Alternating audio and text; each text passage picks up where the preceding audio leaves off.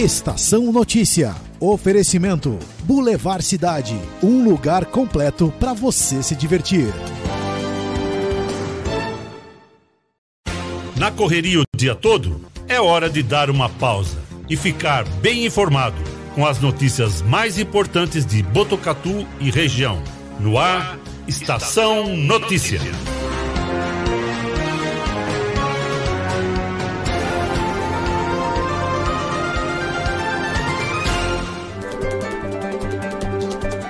Pontualmente 4 e 20 hoje é segunda-feira, 6 de setembro de 2021, no ar o Estação Notícia, trazendo muita informação, os fatos e os principais destaques de Botucatu e toda a nossa região. Estamos ao vivo do nosso estúdio aqui no Boulevard Cidade, região central de Botucatu.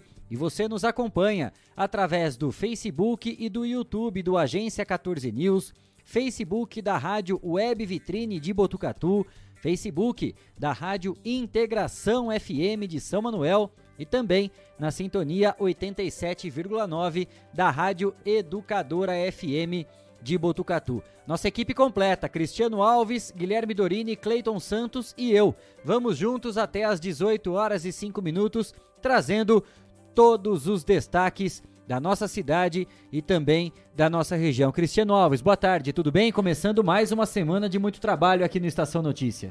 Boa tarde, Kleber, boa tarde, Guilherme, boa tarde também, Cleiton. Estamos juntos aí nesta tarde trazendo informações para você aí que está nos acompanhando. Mande o seu comentário, a sua pergunta, estaremos aí até às 18 horas e 5 minutos. Guilherme Dorini, na produção do Estação Notícia, recebendo as suas mensagens, a interação nas redes sociais.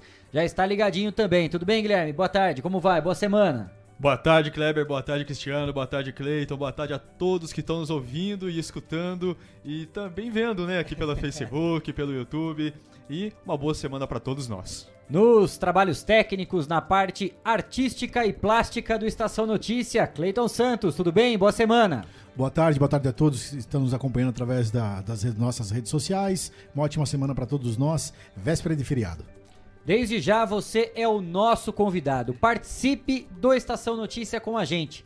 Mande a sua mensagem pelo nosso WhatsApp 99163 0000 99163 0000. Chegou a hora da gente conferir como é que está a previsão do tempo? Tá aí as lindas imagens do alto do Boulevard Cidade de Botucatu, da sala 43 da M7 Monitoramento e Tecnologia. Aqui em Botucatu, neste momento, 31 graus. Faz sol, céu limpinho, azul, lindo horizonte de Botucatu. Umidade relativa do ar está em 30%. Os ventos de 13 km por hora. A mínima prevista para hoje é de 15 graus. 4 e 23. Confira agora no Estação Notícia os destaques do programa de hoje. Estação Notícia, o jornal da sua tarde. Botucatu segue com o cronograma de vacinação contra a Covid-19 até o fim desta semana todos os adolescentes serão imunizados. A Secretaria Municipal de Saúde convoca pessoas da faixa etária de 12 e 17 anos que ainda não receberam a primeira dose da vacina Pfizer. Briga de família termina em maus tratos contra um animal. Cachorro é esfaqueado por homem de 29 anos no Jardim Cristina, zona leste de Botucatu. Cão com poucos meses de vida foi socorrido pela Polícia Militar e voluntários da Liga do Bem. Após resgate, ele passa bem e está pronto para ser acolhido por um novo lar. Ricardo Pauletti, presidente da Associação Comercial e Empresarial de Botucatu, é o nosso entrevistado de hoje. Você participa deste bate-papo com a gente, mandando a sua mensagem através do WhatsApp do Estação Notícia 991630000. Nos destaques policiais, mulher de 25 anos é identificada e autuada em 35 mil reais por pinturas em muros em diversas regiões de Botucatu. Homem de 30 anos é preso com drogas, armas, munição e 143 mil reais em dinheiro. No esporte, o futsal de Botucatu treina forte, visando o confronto contra o Barão de Mauá Ribeirão, pela Liga Paulista. Pelas eliminatórias para a Copa do Mundo. O clássico entre Brasil e Argentina é suspenso. Agentes da Anvisa invadem o campo e paralisam a partida pelo não cumprimento de medidas sanitárias contra a Covid-19. Esses e outros destaques. Agora, no Estação Notícia. Estação Notícia. Atenção à rede aí, tem um indivíduo aqui, quer ser? Destaques policiais. Destaques policiais. 4 e 25. A gente começa a edição do Estação Notícia de hoje com uma daquelas notícias que deixa qualquer um completamente indignado, Cristiano Alves. E com vontade de fazer justiça com as próprias mãos. É importante segurar um pouco os ânimos, para a gente não correr o risco de falar nenhuma bobagem e a gente ainda acabar invertendo a situação, né? A gente se transformar no errado da história, né? Por falar algo a mais do que deveria.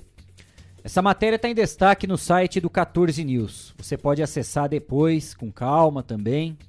Na hora que passar toda a indignação e a vontade de, de fazer alguma coisa contra esse ser, mas aí tem essa informação lá. Você acessa 14news.com.br e também fica sempre muito bem informado. Esse e outros destaques também de Botucatu e toda a região.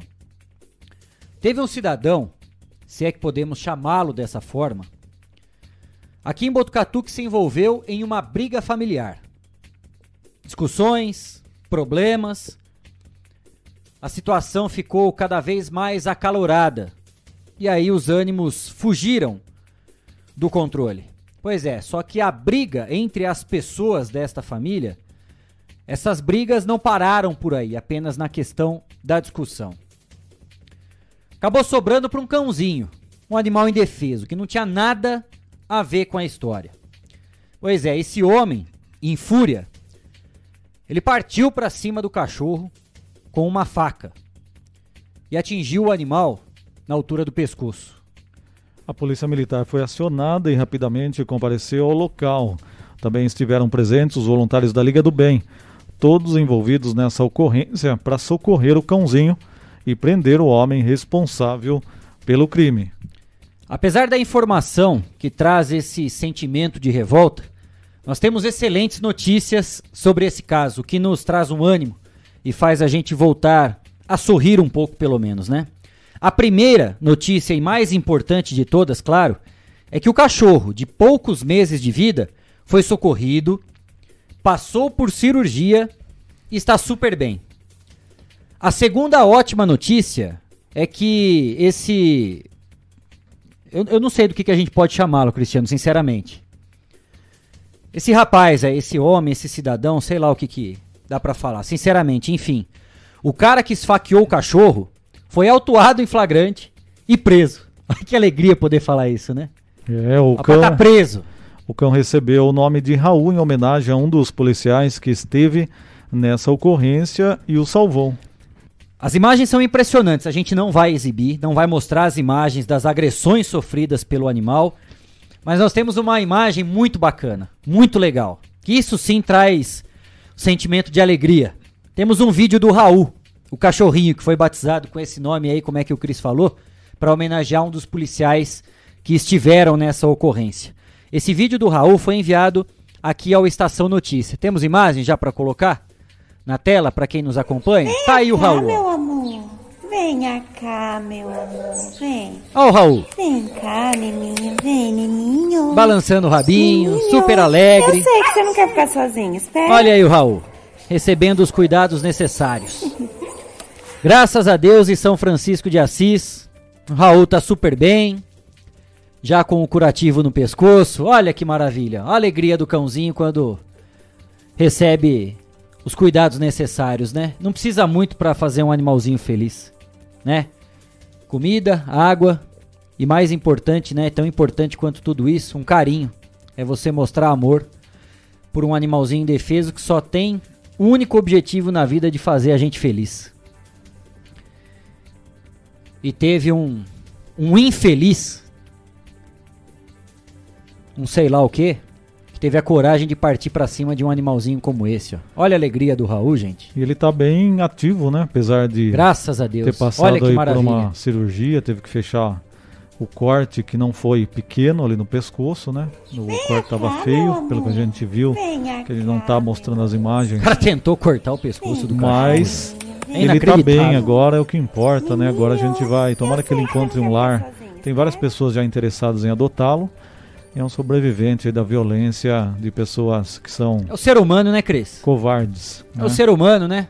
Que o ser humano, se é que podemos chamar esse sei lá o que de ser humano.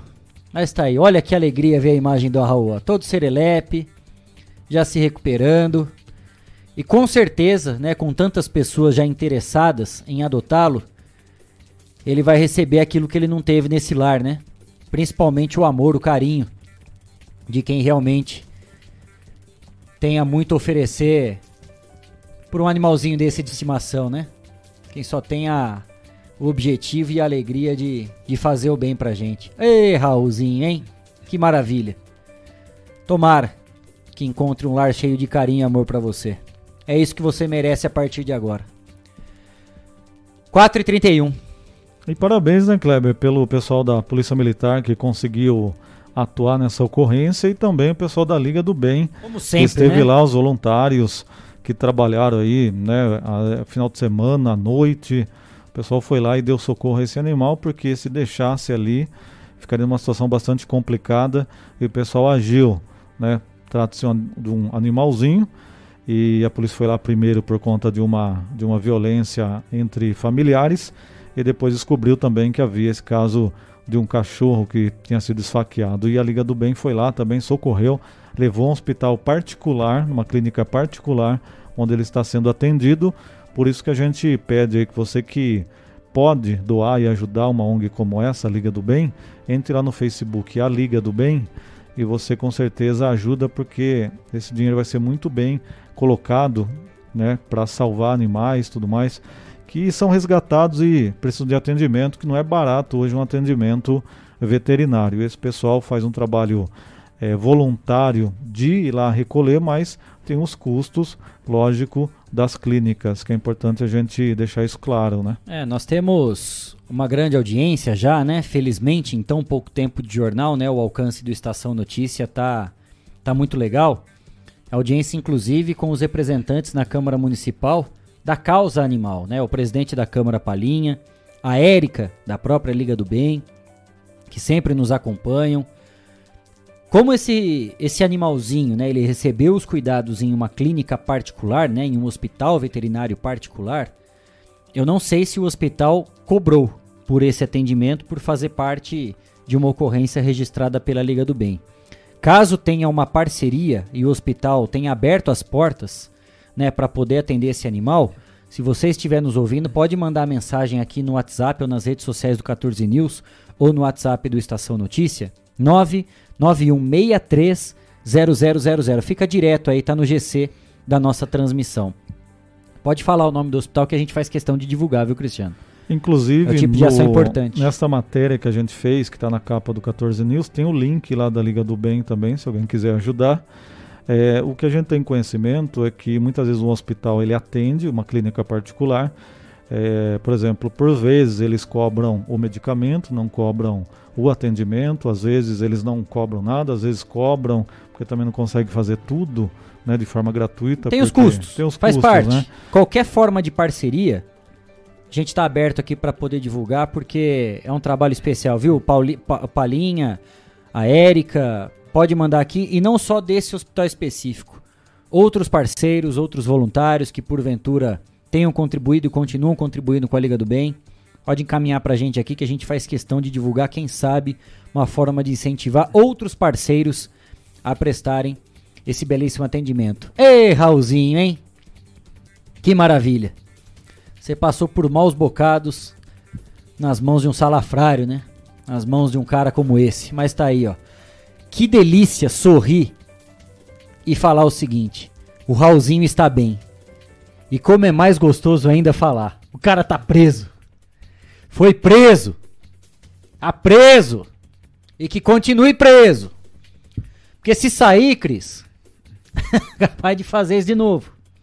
Né? Porque se já fez uma vez, vai saber, né? O que, que esse ser aí pode fazer também. Boa, Raulzinho! Vamos que vamos com Estação Notícia, 4h35. Vamos de mais informação. Uma ocorrência registrada no distrito de Rubião Júnior. Uma caminhonete caiu em um barranco. E os motivos disso ainda estão sendo apurados. É, a amiga da dona desse veículo entrou em contato com a reportagem. Segundo ela, a caminhonete estava no terreno da família, que usa uma S10 para recolher materiais recicláveis pela cidade. Cícera Avance contou para nossa equipe que pode ter ocorrido uma tentativa de furto da caminhonete, uma queda acidental ou mesmo um ato de vandalismo. A polícia foi acionada e investiga o caso. É, a família pediu ajuda para quem puder contribuir de alguma forma para a reforma do veículo. É a ferramenta de trabalho no dia a dia. O contato é 997083759. Falar com a Camila, repetindo aí o telefone para você que puder ajudar de alguma forma, 99708 3759. Então, para a gente deixar aí o contato para você, se você puder ajudar. Mas esse acidente aí que a gente teve, inclusive, mostra o momento que o pessoal foi lá. Todo mundo falou que sumiu a caminhonete. A FV estava num barranco hum. e é a caminhonete utilizada para a família catar recicláveis. É uma situação bastante complicada porque o veículo ficou destruído e eles não têm realmente como trabalhar agora. Ali em Rubião Júnior nós tivemos essa ocorrência no final de semana, de sábado para domingo. Aí os amigos, né? Da, da família que, que passou por essa situação, ajudando a destombar, né? A desvirar a caminhonete. Que vai saber por que desceu o barranco aí, ó. Tombou os prejuízos grandes, né, Cris? E agora fica esse pedido de ajuda aí, quem puder. 99708 3759 falar com, com a Camila. Tá bom? Quem puder colaborar aí, dá um toquezinho, manda uma mensagem no zap, né? Aí conversa com a Camila, quem puder ajudar de alguma forma, mais uma vez, né? A ferramenta de trabalho dessa família. 4h37, vamos de mais uma ocorrência registrada em Botucatu. A Guarda Civil Municipal foi acionada através do telefone 199 e, de acordo com informações passadas pela pessoa que fez esse contato, havia alguém que estaria cometendo um ato de pichação no muro do Pontilhão Arlindo Granado, como é conhecido o Pontilhão da FEPASA. Ao chegar no local, os guardas confirmaram a denúncia no cruzamento das ruas Major Mateus e Benjamin Constant. Com as características passadas, a viatura iniciou o patrulhamento pela região e localizou uma mulher de 25 anos próxima ao local, já em outro ato de pichação. Ela foi abordada e assumiu a autoria dessas e de outras pinturas feitas em diferentes pontos da cidade em dias anteriores. Foram encontrados diversos itens em sua posse, como duas garrafas PET contendo tinta e cinco pincéis. Conduzida ao plantão, foi elaborado um termo circunstanciado e apreensão dos objetos usados na pichação. Também foram emitidos sete autos de infração no valor de 5 mil reais, referente a cada pichação. Então, um assunto que deu muita polêmica, né? Esses materiais aí que estavam com ela. Também aí a pintura que a gente viu na parede, ali do, do próprio é, pontilhão. Então, uma situação aí que aconteceu também no final de semana. A Guarda Civil nos encaminhou toda, todo esse material, né? Inclusive os apetrechos utilizados e para essa pintura e também a própria pintura que a gente viu lá na lá nesse muro do Pontilhão. É, deu muita polêmica esse assunto, a gente falando que a menina não era criminosa e que ela foi colocada na viatura e que a, a pena colocada, né, a multa é muito alta para ela e que era uma obra de arte. E por outro lado, muita gente falou, olha, ali não é local para isso, é, tem um local específico para fazer esse tipo de coisa. Então deu muita polêmica nas redes sociais. Eu até comentei uma postagem é, no Facebook de uma pessoa colocando o seguinte: eu acho que quando está dentro da lei, dentro das regras, você pode ir lá e fazer uma pintura, pedir autorização, você pode fazer. O problema é eu chegar no muro do Kleber ou do Guilherme, do Cleiton, falar, ah, fazer uma pintura lá e não pedir autorização para ninguém. Eu acho que tem que ter essa, esse limite e essa organização, porque a gente vive em sociedade, né? A gente não pode fazer o que quer, né? Com E onde as- quer, né? E onde quer com as coisas dos outros, né? É, tem que, ter uma que o regra. Que, o que pegou um pouco, Cris, é que o termo pichação, ele traz para um lado de vandalismo, né? De, de crime mesmo, né? De você estar fazendo desenhos é, com aquele spray, né? Eu não sei nem se ainda é utilizado esse, esse nome, né? Que é o spray, as latas mesmo de, de tinta, de spray para você ou escrever frases, ou às vezes defender uma ideologia, seja lá qual o motivo. Né? E desse fato realmente é um desenho. Agora, é caracterizado como pichação porque não existia uma autorização para que você fizesse essa pintura nesse determinado local. Até porque o muro, ele tem um domínio. Ele pertence, seja ao poder público, à iniciativa privada, enfim, é uma propriedade particular. E mesmo que fosse uma propriedade pública, isso não te dá o direito de chegar a escrever, pichar, fazer arte, seja lá qual é a dominação que você quer. Dá para esse tipo de coisa. Ninguém aqui está falando que a pintura é bonita, que ela é feia, se está certa ou se está errada a forma como ela fez a pintura. A questão é que não poderia fazer isso. Né? Imagine o senhor na sua casa, alguém do nada fazer um desenho na sua parede. O senhor não deu autorização para fazer isso.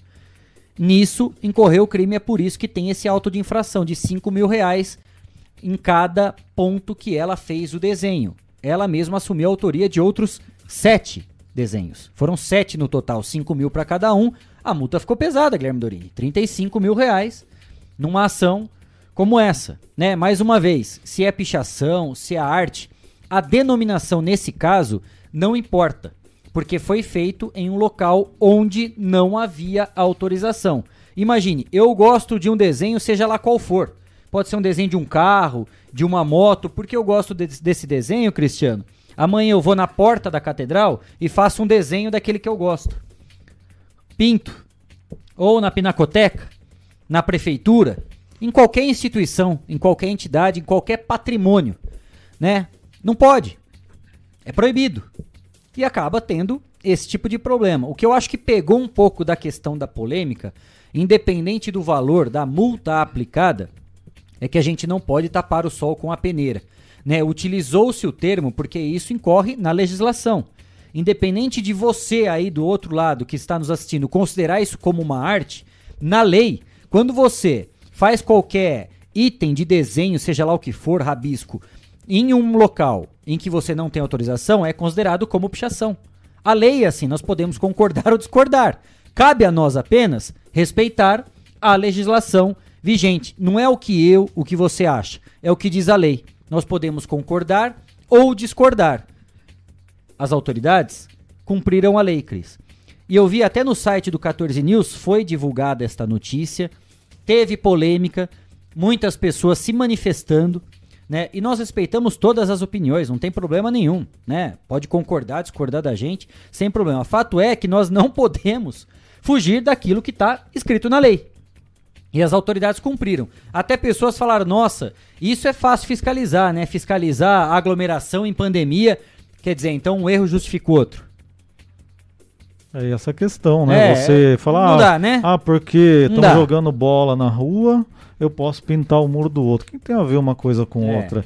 E outra também, o que eu coloco é o seguinte, se eu tenho um amigo ou algum conhecido que fez algo, né, que não está correto, eu não vou passar a mão na cabeça e falar que está certo. Eu falo, olha, eu vou apoiá-lo, vou ajudar a pagar a multa, sei lá, o que for, não é uma pessoa que tem outros problemas, vou apoiar, vou dar uma força, mas vou falar para ela que não está correto, que ela vai se prejudicar se ela fizer mais vezes isso, né? Mas muitas vezes as pessoas vão lá e passar a mão na cabeça para dizer que está certo, né? Tem coisa que tem como ainda você falar, olha, tá certo, não tá certo, tem até uma discussão, mas tem coisa que não dá. Você falar, tá certo, eu mexer nas coisas dos outros, eu quebrar um vidro, eu, eu colocar uma pintura onde não está autorizado. Então tudo acho que tem limite, mas a discussão aí, a gente respeita a opinião de todo mundo, mas a gente faz também essa observação aqui da nossa parte. 4 e 44 outra ocorrência atendida pela Guarda Municipal é da prisão de um homem de 34 anos na região central de Botucatu, depois de um caso de violência doméstica. Segundo a GCM, houve uma chamada pelo telefone 199 para atender um caso de briga entre casal. Os agentes, ao chegarem no local, notaram que o rapaz envolvido estava tentando sair com seu veículo e a vítima, de 30 anos, se encontrava sentada na calçada com escoriações pelo corpo. A mulher relatou que o seu companheiro começou a discutir, acabou dando socos em seu corpo e a ameaçou de morte. Como apresentava dores nas costas, o SAMU foi acionado, levando a vítima ao pronto-socorro municipal para cuidados médicos. O agressor foi conduzido ao plantão policial, onde a autoridade tomou ciência dos fatos, elaborando o boletim de ocorrência de violência doméstica. Ele ficou à disposição da Justiça. 4h45, policiais civis da DIS a Delegacia de Investigações sobre Entorpecentes de Botucatu prenderam um homem de 30 anos de idade com porções individuais de maconha, prontas para venda. Com ele, foram encontrados uma pistola semiautomática municiada, dois pentes carregados com 39 cápsulas intactas de calibre 380, um silenciador com dispositivo de acoplamento na arma apreendida e mais 143 mil reais em dinheiro em espécie. Tá aí na tela para você, hein? Beleza? E se aprontar alguma coisa não muito pequena. O delegado Dr. Paulo Buchiani, que comandou a operação, afirmou que a arma encontrava-se engatilhada, pronta para ser acionada. Informalmente, o preso teria dito aos policiais que tinha muito mais maconha escondida em outro local, mas que não iria dizer onde.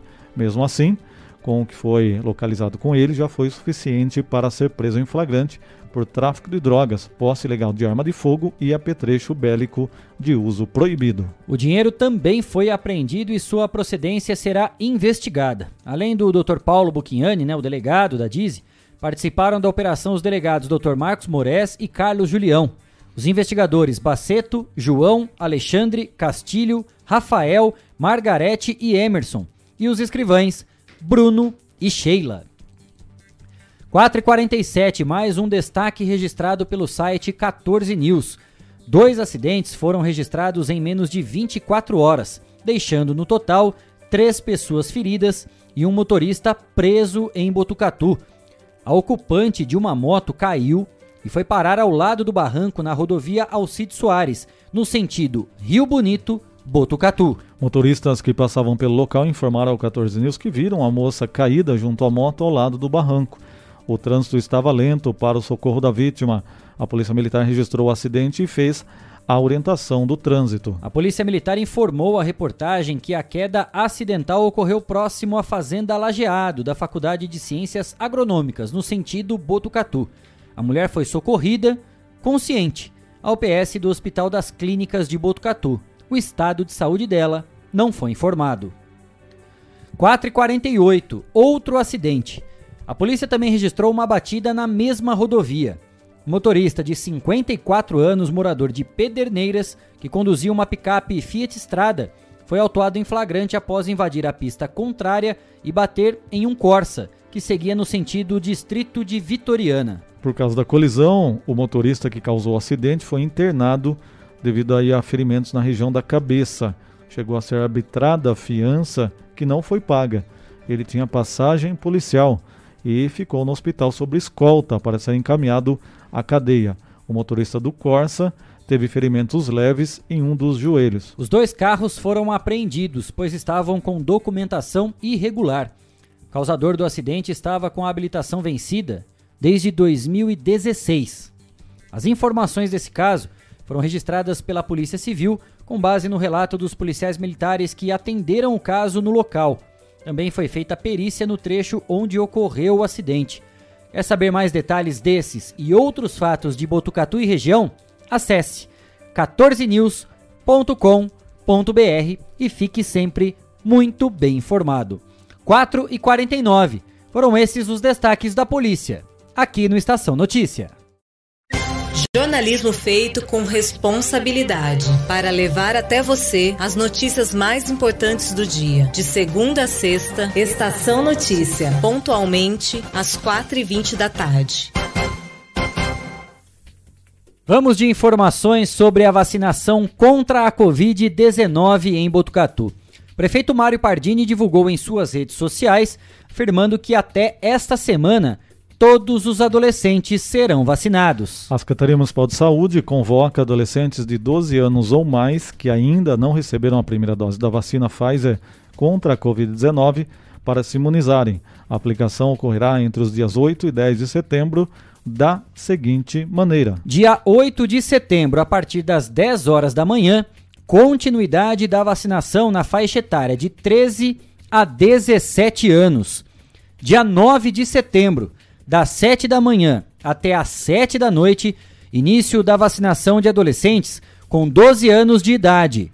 Dia 10 de setembro, das 7 da manhã até às 5 da tarde, conclusão da vacinação de adolescentes de 12 a 17 anos. A vacinação vai ser realizada no Espaço Saúde, UBS Policlínica, CS1, UBS da Coab 1, também no Jardim Cristina, Secap Vitoriana, Jardim Holanda, Rubião Júnior, também Unidade de Saúde da Família do Jardim Aeroporto e também na Coab 4. O Centro Saúde Escola da Vila dos Lavradores vai funcionar nos mesmos períodos das demais unidades e também no período noturno, até às 9 da noite. A vacinação de menores de 18 anos ocorre no estado de São Paulo com a utilização da vacina Pfizer, de modo que a vacinação deste grupo está condicionada à autorização pelos pais ou responsáveis legais. Pessoas nesta faixa etária devem estar acompanhadas de um adulto responsável, podendo este proceder à autorização verbal para o ato da vacinação. Caso não haja a presença de um adulto responsável, a vacinação poderá ocorrer mediante a apresentação de um termo de assentimento, disponível no site da Prefeitura. Também será necessária a apresentação de um comprovante de endereço dos pais ou responsável legal.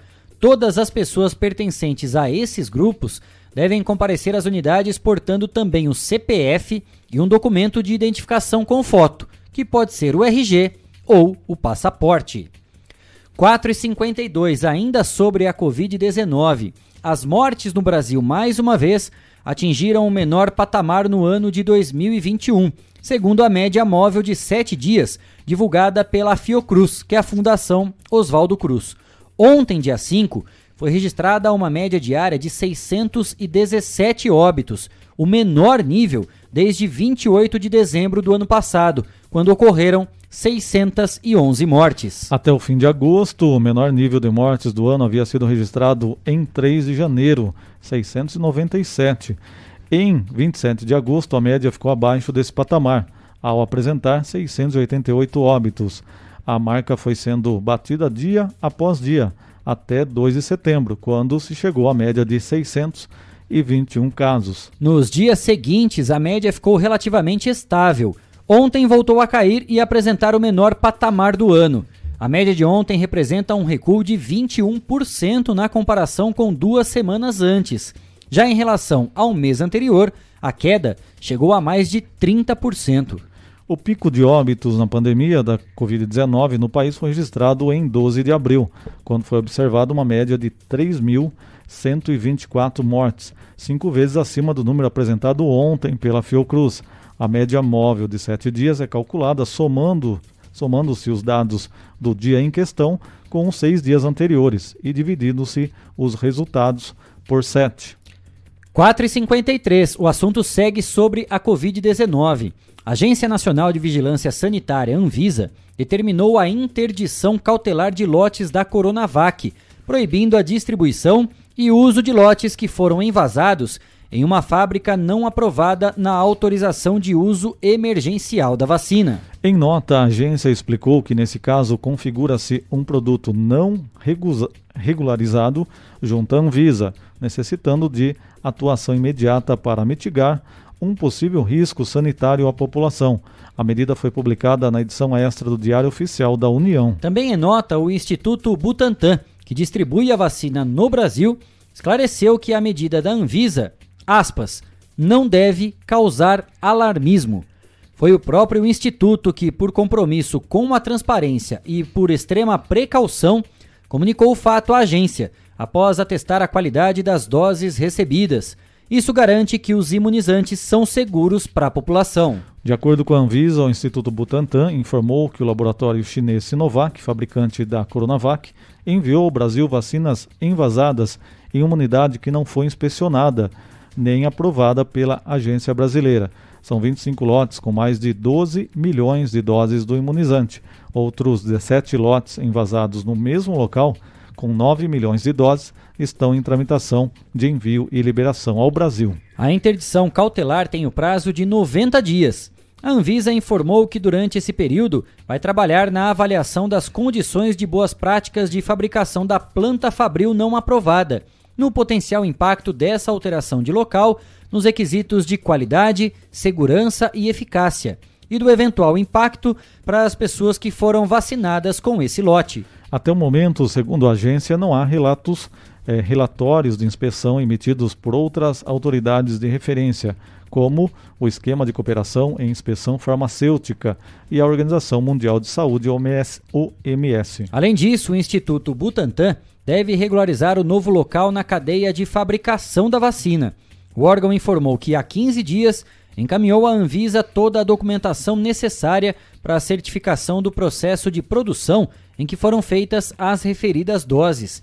A Anvisa esclareceu que na autorização de uso emergencial do imunizante que foi aprovada no dia 17 de janeiro deste ano, consta que as vacinas devem ser importadas prontas da Sinovac ou o granel da vacina formulada e estéreo, sendo importado da Sinovac para invase e acondicionamento no Instituto Butantan.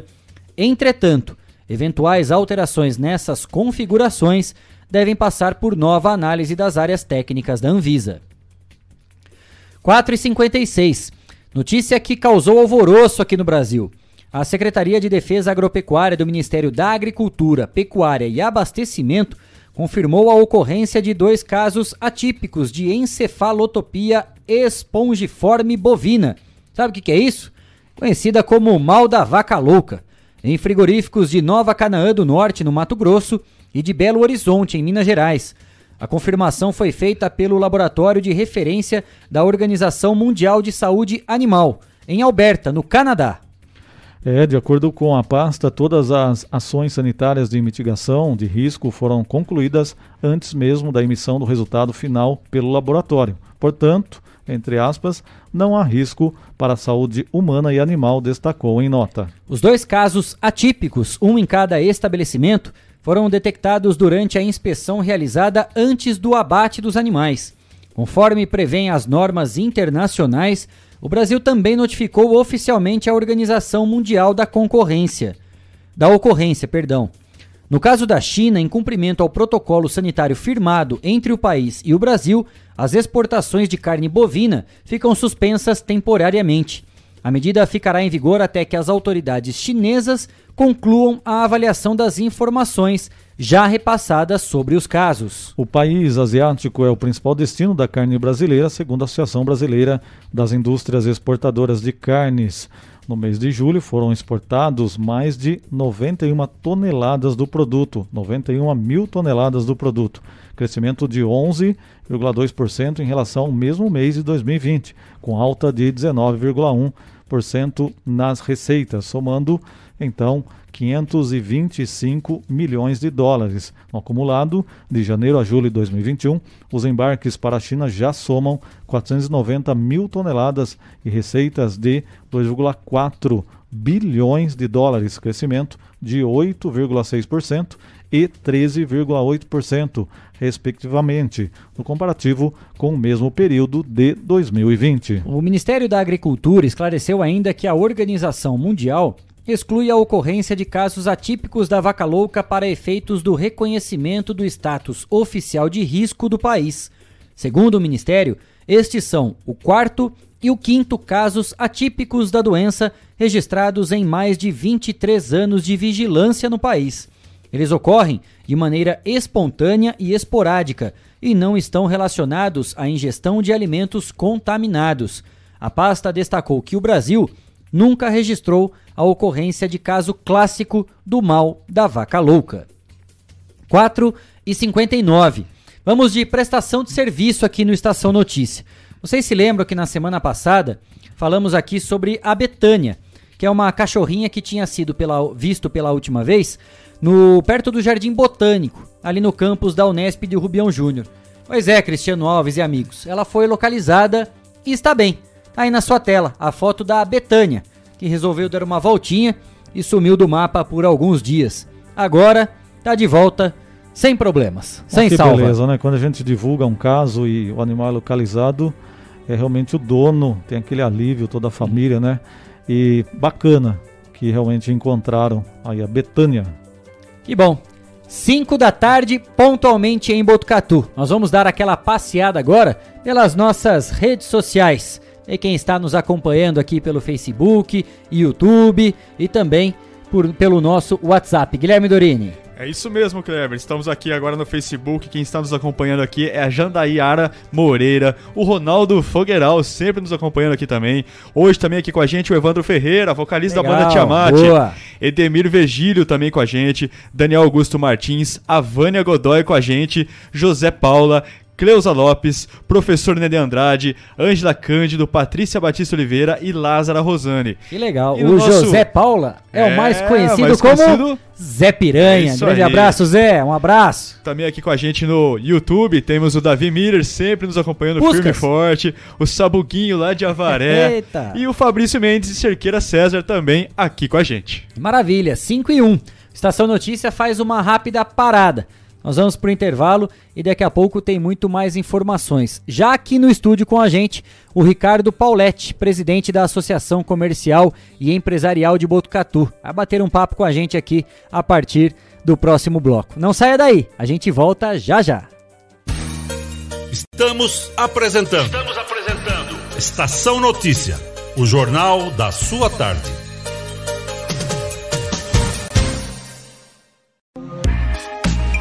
Esteticar. Seu carro merece ficar como novo. 22 anos atendendo Botucatu e região com uma equipe especializada e garantindo sempre o melhor serviço. Lavagens especiais, polimento e cristalização, higienização, hidratação e proteção dos bancos de couro, funilaria, pintura e martelinho de ouro que desamassa sem danificar a pintura. Esteticar, o seu centro estético automotivo. Rua João Gotardi, 441, atrás do campo do Inca. Telefone 3815 3497. Esteticar.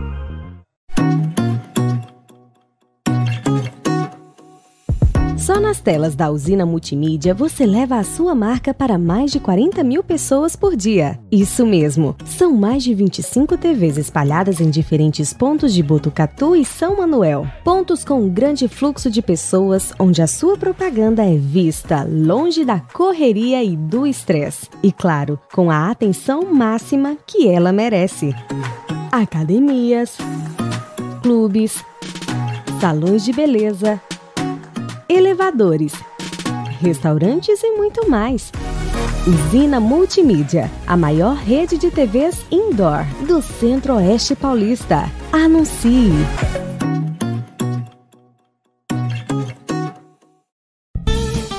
Fogasa Botucatu, uma ótima opção para você terminar muito bem o seu dia. De quarta a domingo, servindo os melhores lanches, pastéis e aquela porção especial de dar água na boca. Experimente também nossa deliciosa Fogasa. São vários sabores à sua escolha. Venha conhecer. Estamos em frente à rotatória da rodovia Gastão da Alfarra. Ou, se preferir, peça pelo delivery 98 803 5218.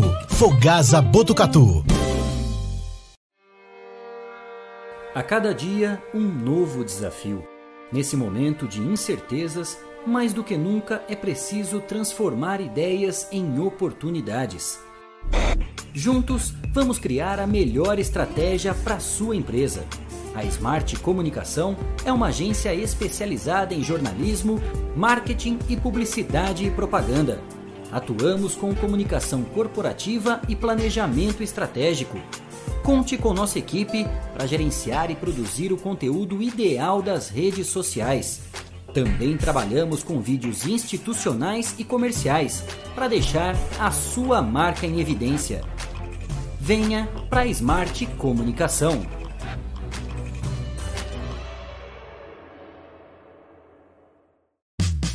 Venha para o Shopping Boulevard Cidade. Shopping Boulevard Cidade. Fácil acesso e localização privilegiada. No coração de Botucatu. Um centro comercial com estacionamento coberto e gratuito. Praça de alimentação e espaço kids. Shopping Boulevard Cidade. Ampla e moderna academia. Três salas de cinema com todo o conforto e os melhores filmes em cartaz. Venha para o Shopping Boulevard Cidade. Um lugar completo para você se divertir. Voltamos a apresentar Estação Notícia, o jornal da sua tarde. Estamos de volta com Estação Notícia desta segunda-feira. Hoje é 6 de setembro de 2021, a edição 21 no ar. E você nos acompanha ao vivo através do Facebook e do YouTube do Agência 14 News, Facebook da Rádio Web Vitrine de Botucatu, Facebook da Rádio Integração FM de São Manuel e na sintonia 87,9 da Rádio Educadora FM de Botucatu. Desde já você é o nosso convidado. Participe do Estação Notícia com a gente. Mande a sua mensagem pelo nosso WhatsApp 99163 0000 99163 0000. E conforme a gente já noticiou no bloco anterior, a gente está recebendo aqui no estúdio do Estação Notícia o Ricardo Pauletti, presidente da ASEB, que é a Associação Comercial e Empresarial de Botucatu. Nós vamos ter a oportunidade de bater um bom papo para falar dessa retomada, né, da reabertura do comércio nesse momento de pandemia e, claro, tentar entender um pouco mais como, como foram né, todas as dificuldades enfrentadas pelos comerciantes, pelos empresários de Botucatu e principalmente agora qual é expectativa né, dessa volta às atividades e também, além de tudo isso, claro, projetos, ações que serão desenvolvidas para que o comércio esteja cada vez mais forte aqui em Botucatu. Paulette, antes de mais nada, obrigado por ter aceito o nosso convite. Boa tarde e bem-vindo à Estação Notícia, tudo bem? Boa tarde, Cristiano aos ouvintes do Estação Notícia. Uma grande alegria poder estar aqui participando desse jovem veículo de divulgação, de informação, que muito tem, já vem contribuindo para que a gente tenha ao, a todo momento né, é, esclarecimentos e fortaleça mais a nossa comunicação na cidade. Uma grande alegria, obrigado pelo convite para estar participando aqui. Olete, você está há pouco tempo né, à frente da, da associação como presidente, né? Já participava em outras funções, como colaborador, enfim, né, participando ativamente das discussões, mas agora como presidente desde abril desse ano, né? Maio, junho, julho, agosto, setembro, completando cinco meses, né? Tá pouco, pouco tempo à frente da associação. Que desafio enorme, Paulette? Que momento para estar tá como presidente da associação comercial, né? Realmente, Kleber, é um grande desafio, uma grande tarefa para a gente desenvolver. Participei de outras diretorias, agora foi, estou como presidente e a gente continua mantendo a nossa querida Associação Comercial CDL, ela existe, as mais, vai, vai completar 100 anos o ano que vem. Por ela passaram grandes líderes botucatuenses. E para mim é uma honra, uma alegria poder hoje estar, uhum. estar como presidente. Espero corresponder à altura a esse trabalho, ajudando o tão sofrido comerciante brasileiro, né, que uhum. sofre hoje por uma, uma série de, de dificuldades para que ele possa ter mais sucesso e garantir assim que a nossa sociedade, que a nossa cidade se fique, fique bem, bem atendida por esse importante segmento da, da nossa, da, nossa economia, que é o comércio local. Eu não tenho dúvida, Paulette, que a Associação Comercial e Empresarial de Botucatu está muito bem representada, né? Não só por você, mas como todos os membros da diretoria. Rapidamente eu vou passar para você que nos acompanha Ó, Ricardo José Pauletti é agrônomo formado pela Universidade Estadual Paulista Júlio de Mesquita Filho, campus de Botucatu. Ocupou diversos cargos na entidade, sendo secretário durante a gestão 2019 e 2021. Pauletti também lidera há mais de 20 anos um empreendimento na área de tecnologia da informação. E eu já falo para você, se você não conseguiu captar pelo nome, é Elete Informática, que há 20 anos já faz um belíssimo trabalho aqui em Botucatu. Como é que foi dessa questão da engenharia agronômica para partir para o comércio, Paulo? Você já está há 20 anos no mercado em Botucatu, conhece como poucos os desafios e principalmente como atuar aqui na nossa cidade e toda a região. Com certeza, Kleber. Eu trabalhei fora de Botucatu, retornei para cá em 1994, quando fundei a minha empresa. E o Brasil, como sempre, vive passando grandes dificuldades econômicas, é crises econômicas, planos mirabolantes. E naquele momento, eu querendo ficar na minha terra, que eu tanto amo, é, resolvi empreender. Né? Hoje, muitas pessoas que às vezes não conseguem achar uma colocação uhum. é, numa empresa ou num emprego estável, acabam sendo forçadas a empreender. E assim aconteceu comigo me transformei num empreendedor, num empresário, por querer estar na minha cidade uhum. e, e também pela demanda que existia no mundo da tecnologia da informação, no mundo da informática, ainda incipiente naquela época, em idos de 1994, quando uhum. iniciei. E a gente vê, né, como para mim foi um exemplo, eu, eu sempre falo isso para muitas pessoas. A dificuldade que nós estamos passando, ou já passamos em diversas vezes, é nessa dificuldade que surgem as mudanças e surgem as pessoas uhum. que conseguem vencer as dificuldades e empreender. Hoje o brasileiro é um grande empreendedor, o empresário brasileiro, a empresária brasileira, as mulheres também têm empreendido muito no Brasil, têm liderado muitas empresas, têm desenvolvido trabalhos belíssimos. Então, eu acho que a dificuldade que nós estamos passando é realmente uma coisa que pode nos fortalecer em breve aqui o vamos falar aqui o, o, os nomes do, do time aqui do que está aí na, na associação, né? Além do presidente Ricardo José Pauletti, nós temos o vice-presidente Wilson César da Cruz, secretário James de Sales Pereira. Esteve James conosco hoje aqui, hoje né, aqui, nosso parceiraço, que hoje, e inclusive parceiro de GEB, aí, Grupo de Empreendedores de Botucatu. Grande James, grande empreendedor. Também o tesoureiro Júlio Marcos Calônigo, também o presidente do Conselho Fiscal, Emílio Angela Neto, que nós conhecemos também muito bem. Que estava na presidência até a sua posse, né, Paulette? Perfeito. Era o Angela. O João Batista Corrêa Ribeiro, no, também membro do Conselho Fiscal, Marco Aurélio Menegon Filho, também Conselho Fiscal, presidente do Conselho Deliberativo, Carlos Eduardo Espaduto, Rosângela de Moura Lima, no membro do Conselho Deliberativo, e também, também o Sakai Watanabe. Precisa de um time, né? é, para que faça um trabalho bacana também, né, Paulette? Um time bacana que também ajude a pensar vários projetos para que realmente tudo dê certo, não é isso? Com certeza, Cristiano, temos pessoas de alto nível, pessoas engajadas, pessoas ligadas à cidade de Botucatu, ao comércio, empresários é, de renome e que são os, os nossos que nós abraçamos e nós nos unimos para trazer ideias e atingirmos nossos objetivos. A associação teve grandes líderes, como eu falei anteriormente, e hoje temos uma equipe muito boa que nos deixa bem tranquilos, né? principalmente o Emílio Angela, que foi o nosso anterior presidente. Com certeza, é. Cristiano é... fez uma ótima reformulação na associação e também nós temos hoje uma situação administrativa muito boa, graças ao excelente trabalho que o Emílio conduziu com grande força. Paulette, hoje é, a Elete Informática ela está localizada num quarteirão antes do supermercado central na rua Mando de Barros, né? Para quem consegue se posicionar, bem na Mando de Barros tem a esquina, né? O supermercado central, poucos metros antes, né? No quarteirão anterior está a Elete Informática. Sempre esteve nesse ponto. Como é que foi a sua história da Elete Informática aqui em Botucatu para a gente chegar no próximo ponto da minha pergunta? Em 94, quando iniciei, a minha loja era pequena, hoje a gente tem uma área de uhum. vendas maior, temos uma assistência técnica que expandiu muito. E aquele ponto da Amando de Barros, é, existia já o supermercado na esquina, era um supermercado muito pequeno, né? E eu percebi ao longo desses 27 anos aí que nós tivemos uma expansão do comércio de Botucatu. Antigamente, quem é mais velho, tem cabelo branco que nem eu, lembra que o comércio praticamente parava na Praça do Bosque. Uhum. Não existia o comércio. O comércio para frente era muito fraco. Hoje nós temos uma expansão e aquele grande ponto da Amanda de Barros bem é, mais adiante. já o supermercado na e esquina, hoje às vezes eu digo até que não é tão lá embaixo, próximo do para todos, que concentra maior fluxo de pessoas. Na parte central, para cima do bosque, hoje nós temos muito maior trânsito de pessoas. Então nós tivemos ao longo desse período um crescimento muito bom do comércio de Botucatu.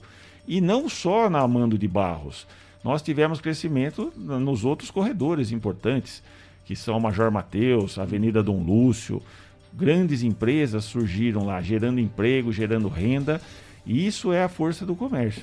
Isso e muitas pessoas que vêm, de, vêm a Botucatu, que são de outras cidades, elogiem o nosso comércio, porque o nosso comércio ele é forte, ele é vibrante, tem muitos bo bons trabalhadores, né, que atendem muito uhum. bom, e bons empresários também. Então é uma grande alegria eu estar hoje como líder da Associação Comercial, representando esse importante, é, esse importante grupo de pessoas né, que fazem parte de forma assim tão importante da nossa cidade. Por que, que eu perguntei isso, Paulette? É, por esse crescimento do comércio, hoje literalmente Amando de Barros é um corredor comercial, né? Não se concentra apenas naqueles poucos quarteirões, como você disse que era antigamente.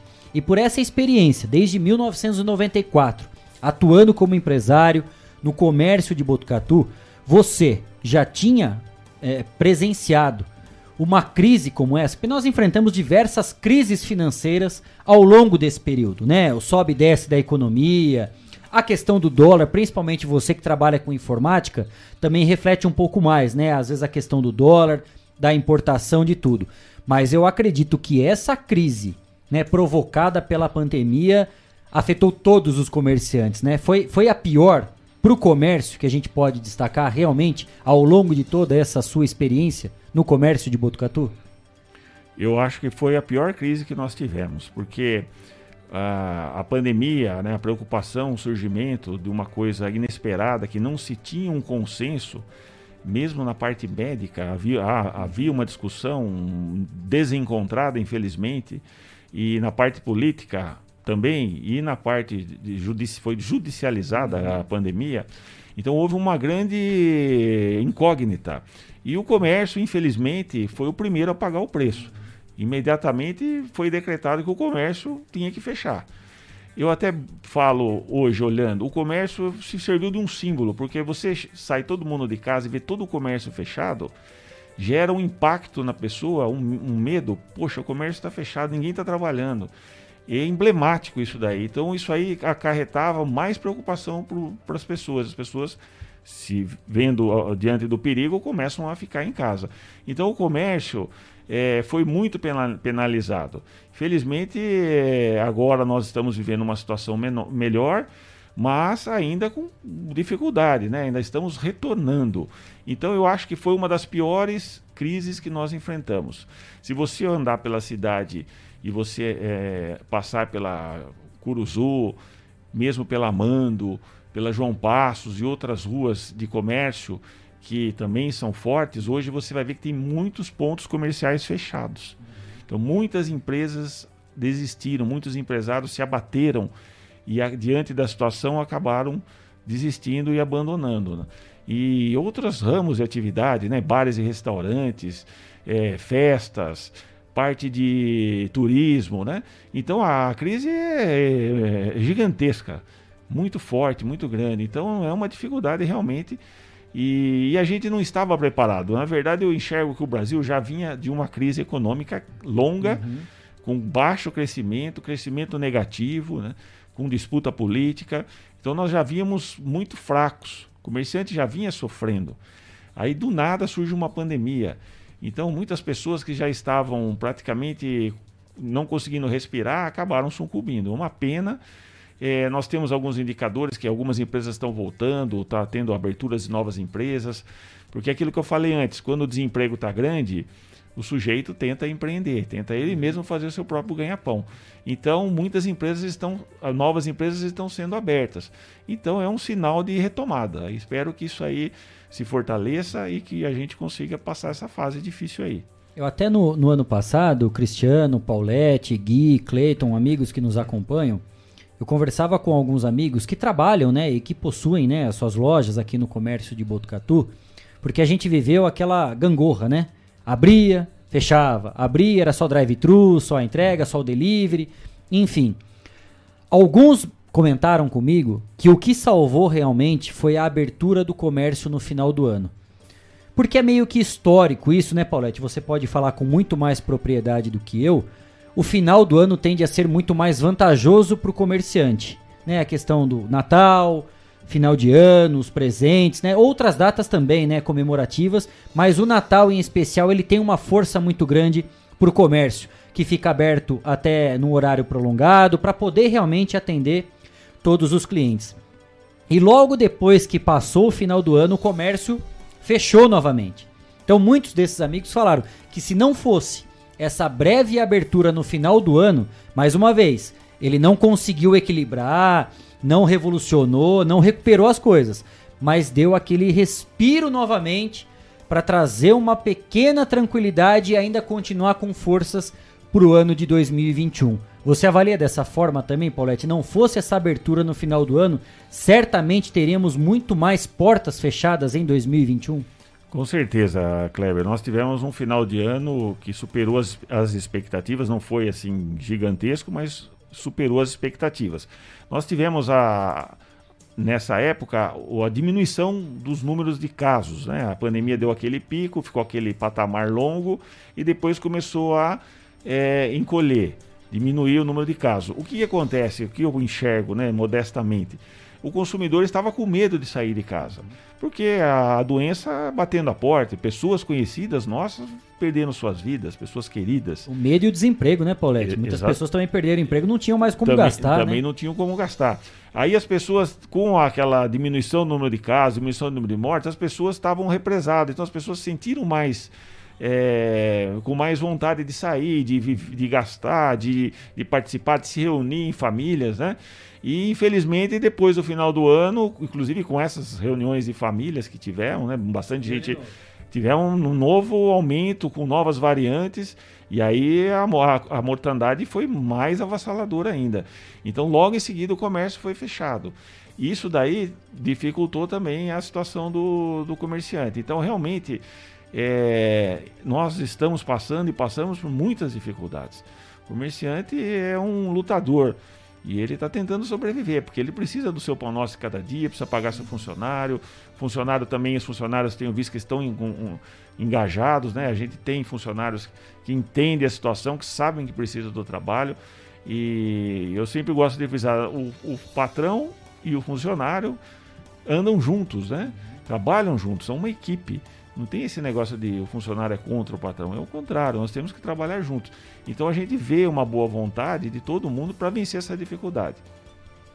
5 e 22, nós estamos conversando com o Ricardo Pauletti, que é o presidente da ASEB, né, Associação Comercial Empresarial de Botucatu. Você participa com a gente, mande a sua mensagem pelo nosso WhatsApp 99163 0000. Estação Notícia vai fazer uma rápida, paura, uma rápida parada e na volta tem mais bate-papo, mais entrevista aqui com o Paulette que a gente vai poder falar a respeito dos desafios e das principais ações que já estão sendo desenvolvidas pela Associação Comercial de Botucatu nessa retomada, nesse período pós-vacinação em massa em Botucatu. O intervalo é rápido, a gente volta já já. Estamos apresentando. Estamos apresentando. Estação Notícia, o jornal da sua tarde.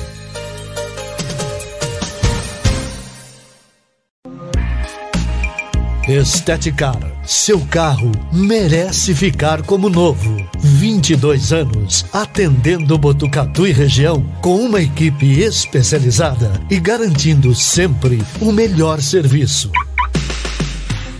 lavagens especiais, polimento e cristalização, higienização, hidratação e proteção dos bancos de couro, funilaria, pintura e martelinho de ouro que desamassa sem danificar a pintura. Estética, o seu centro estético automotivo. Rua João Gotardi, 441, atrás do campo do Inca. Telefone 3815 34 97. Esteticar.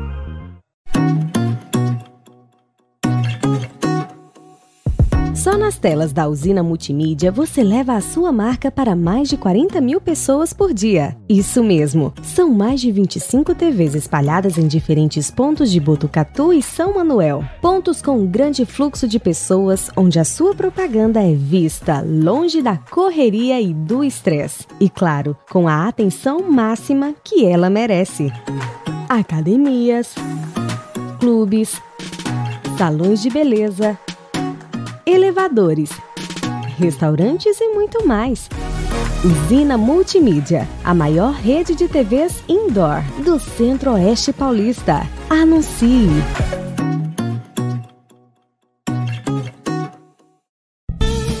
Fogasa Botucatu, uma ótima opção para você terminar muito bem o seu dia. De quarta a domingo, servindo os melhores lanches, pastéis e aquela porção especial de dar água na boca. Experimente também nossa deliciosa Fogasa. São vários sabores à sua escolha. Venha conhecer. Estamos em frente à rotatória da rodovia Gastão da Alfarra. Ou, se preferir, peça pelo delivery 98 803 5218. Fogasa Botucatu. A cada dia, um novo desafio.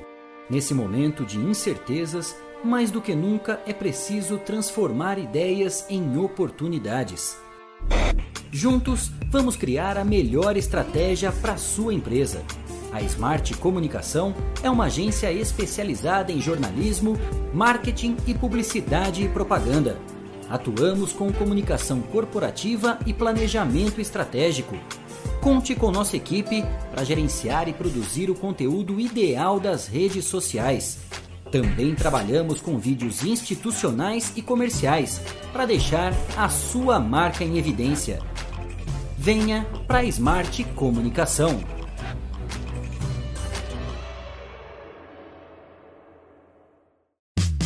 Venha para o Shopping Boulevard Cidade. Shopping Boulevard Cidade. Fácil acesso e localização privilegiada. No coração de Botucatu. Um centro comercial com estacionamento coberto e gratuito. Praça de alimentação e espaço kids. Shopping Boulevard Cidade. Ampla e moderna academia. Três salas de cinema com todo o conforto e os melhores filmes em cartaz. Venha para o Shopping Boulevard Cidade. Um lugar completo para você se divertir. Voltamos a apresentar Estação Notícia, o jornal da sua tarde. 5 e 26 de volta com a edição número 21 do Estação Notícia. Hoje é segunda-feira, dia 6 de setembro de 2021. Você nos acompanha pelo Agência 14 News, Facebook e o YouTube. Também pelo Facebook da Rádio Web Vitrine de Botucatu, Facebook da Integração FM de São Manuel e na sintonia 87,9 da Rádio Educadora FM de Botucatu. Participe com a gente. Nosso WhatsApp é o 99163 0000 99163 0000. A gente está de volta para o bloco 3 do Estação Notícia, recebendo aqui no estúdio no Boulevard Cidade, região central de Botucatu, o Ricardo Pauletti, que é o presidente da Associação Comercial e Empresarial de Botucatu. No bloco anterior, a gente falava a respeito das dificuldades enfrentadas pelo empresariado, pelo comerciante de uma forma geral, nesse momento da pandemia, que ainda não acabou. Mas aqui em Botucatu, a gente tem o privilégio, né, Paulette, de poder falar que nós estamos no período pós-vacinação. Né? Essa vacinação em massa trouxe um respiro, trouxe uma tranquilidade maior e agora as atividades estão sendo retomadas. Claro que ainda muito abaixo daquilo que vocês gostariam, mas agora o comércio pode enfim respirar e falar: tenho condições de estar com as portas abertas.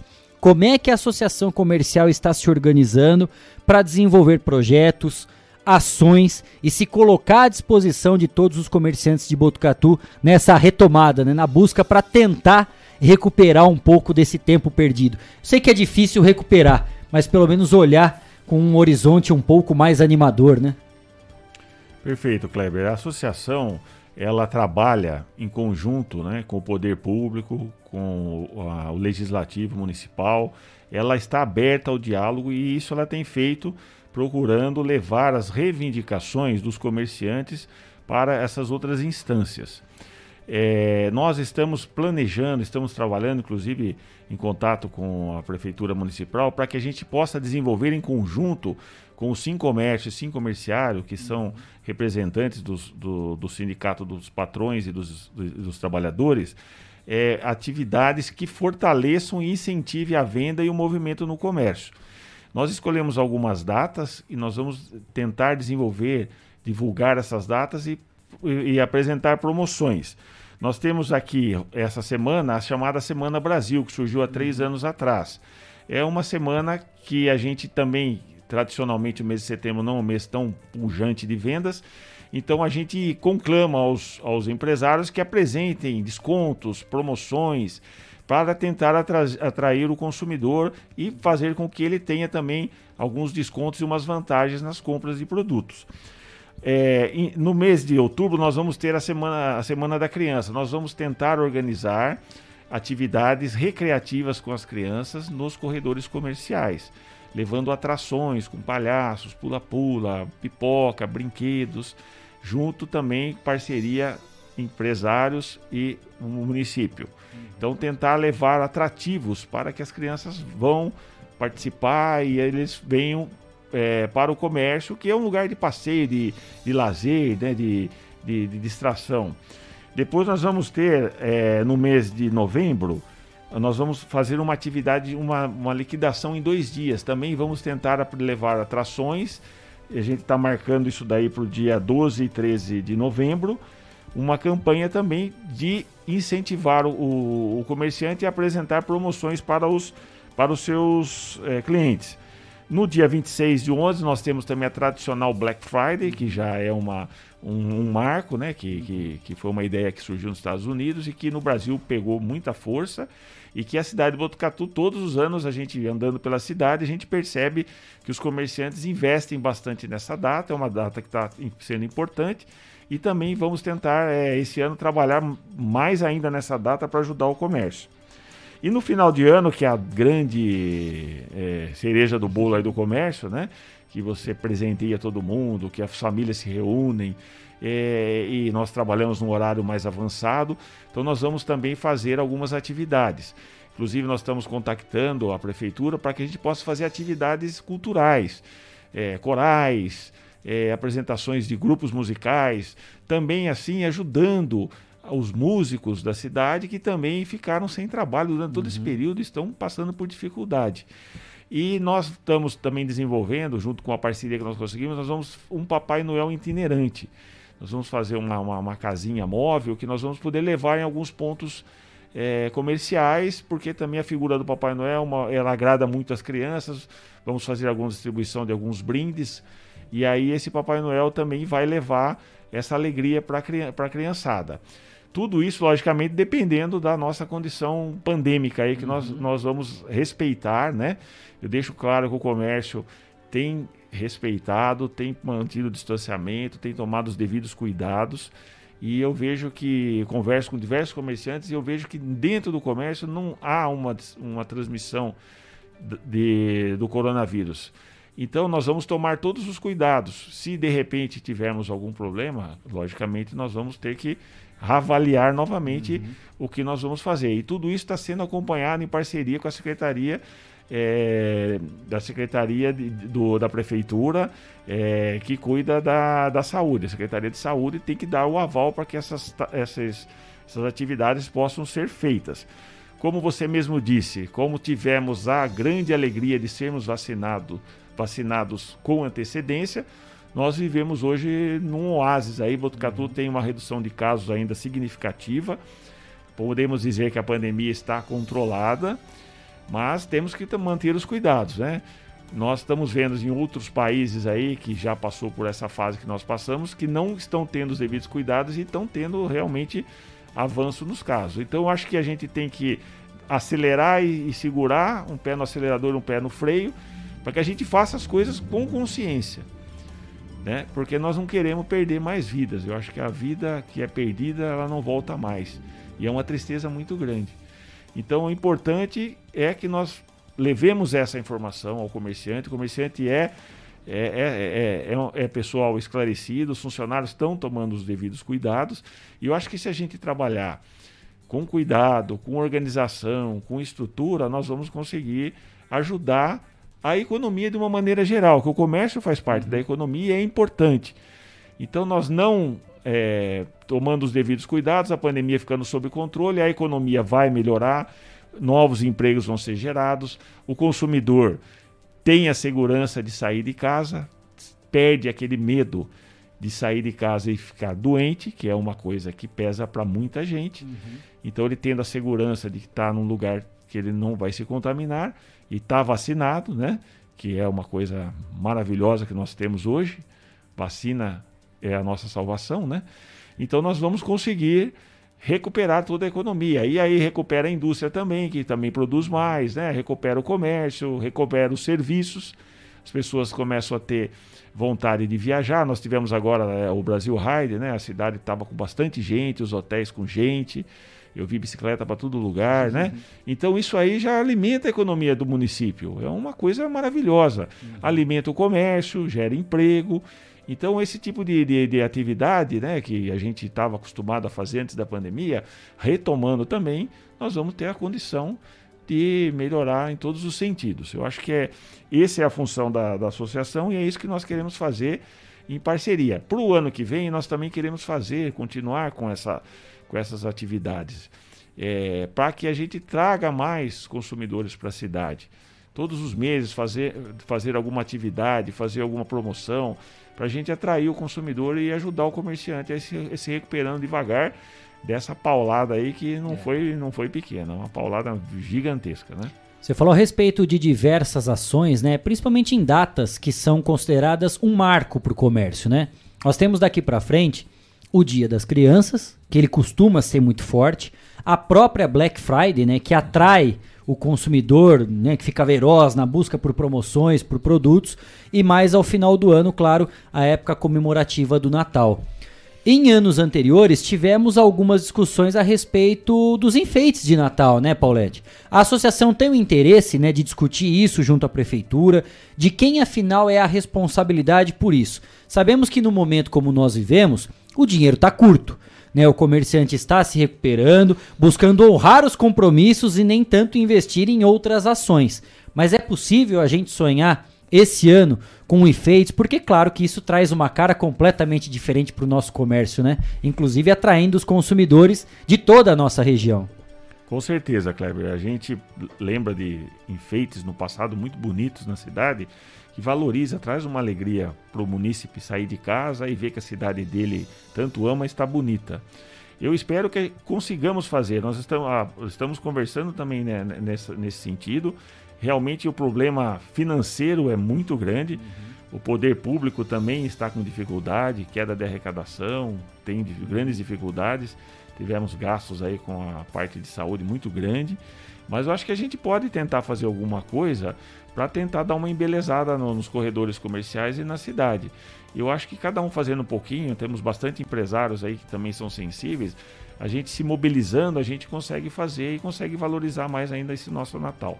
Isso acaba sendo rateado, podemos falar assim, é, é, Paulette, entre todos os comerciantes, cada um dá um pouquinho. Como é que funciona essa discussão, né, esse debate mesmo, para que todos possam participar dessa ação tão legal aqui na cidade? É, em, em anteriormente foi tentado fazer um rateio, uma arrecadação. Então o comerciante que, que, pudesse participar, que pudesse ajudar, contribuiria com um determinado valor. Uhum. Só que nas últimas, nos últimos anos não tivemos essa contribuição. O comerciante já vinha com muita dificuldade.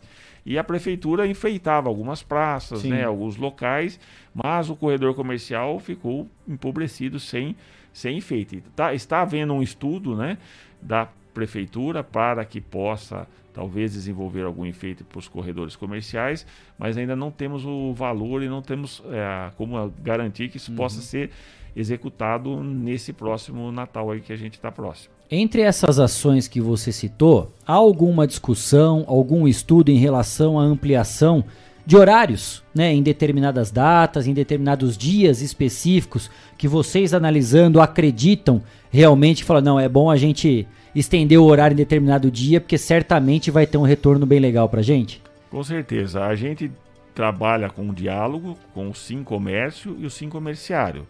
Toda a questão de horário, extensão do horário, é decidido pelos sindicatos. E nós trabalhamos em conjunto com eles, discutimos as datas e os horários. Mas quem tem o poder, né, uhum. quem tem a, a é, quem resolve isso uhum. realmente é os sindicatos. E a gente tem levado as nossas reivindicações e as, elas têm sido atendidas. Né? O, o presidente dos, dos dois sindicatos tem dialogado. Às vezes não há um contentamento de todos, sempre existe um comerciante que quer abrir num dia, outro não quer, mas a gente tem procurado trabalhar de forma a que nesses dias, nessas datas especiais, os horários sejam estendidos. Como se vo você deve observar que tem acontecido isso. Uhum. Dia dos pais, dia das mães, o horário é estendido e tem um resultado positivo. Que permite que o, a pessoa que trabalha o dia todo, né, possa sair à noite com tranquilidade, fazer uma compra de um presente, de uma lembrança. Isso também ajuda o setor de bares e restaurantes, porque a pessoa vem para o corredor comercial, ele consome algum produto, né? Então isso movimenta a economia. O funcionário também recebe um adicional por hora trabalhada, que também não é justo ele tra trabalhar mais e não receber, isso também aumenta a renda do funcionário. Então eu acho que é uma, um sofrimento, vamos, vamos trabalhar mais, né? Mas precisamos trabalhar mais diante das dificuldades. E eu acho que esse diálogo que a gente tem que manter. Eu vejo na, na presidente do, da presidência do, do sindicato, do Sérgio Ortiz, na pessoa do Sérgio Ortiz e da Fátima, eles tentam discutir, tentam conversar e, e chegar a um denominador comum às vezes há alguma dificuldade, né? Uhum. Porque realmente acabam representando interesses diferentes. Mas sempre sai alguma coisa, sempre sai um, resultado. E isso que é importante. Eu acho que a minha função como a da, da associação, a associação ela, ela, ela não é ligada a nenhum partido político, não é ligada uhum. à prefeitura municipal, não é ligada a nenhum sindicato, ela é isenta. Então eu acho que ela é uma fonte de diálogo. E isso que eu tenho procurado levar nesses poucos meses que estou à frente.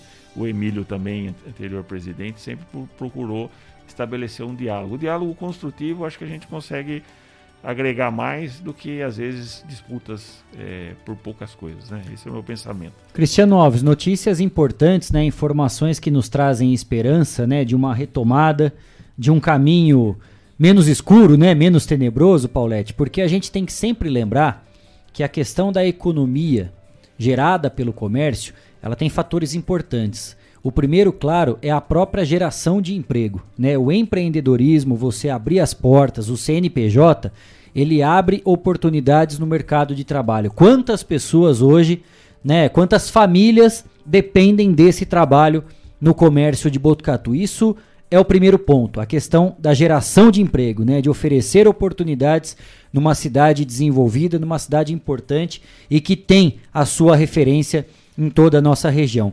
E o segundo ponto, quando o comércio é forte, ele se sustenta, Cristiano Alves, ele tem uma arrecadação importante, uma receita importante e tudo isso é revertido para o próprio município através do pagamento dos impostos.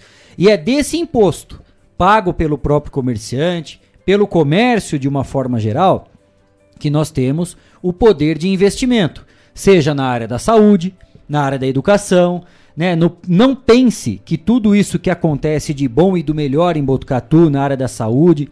Semana passada nós recebemos aqui a secretária de Educação que falou sobre várias ações.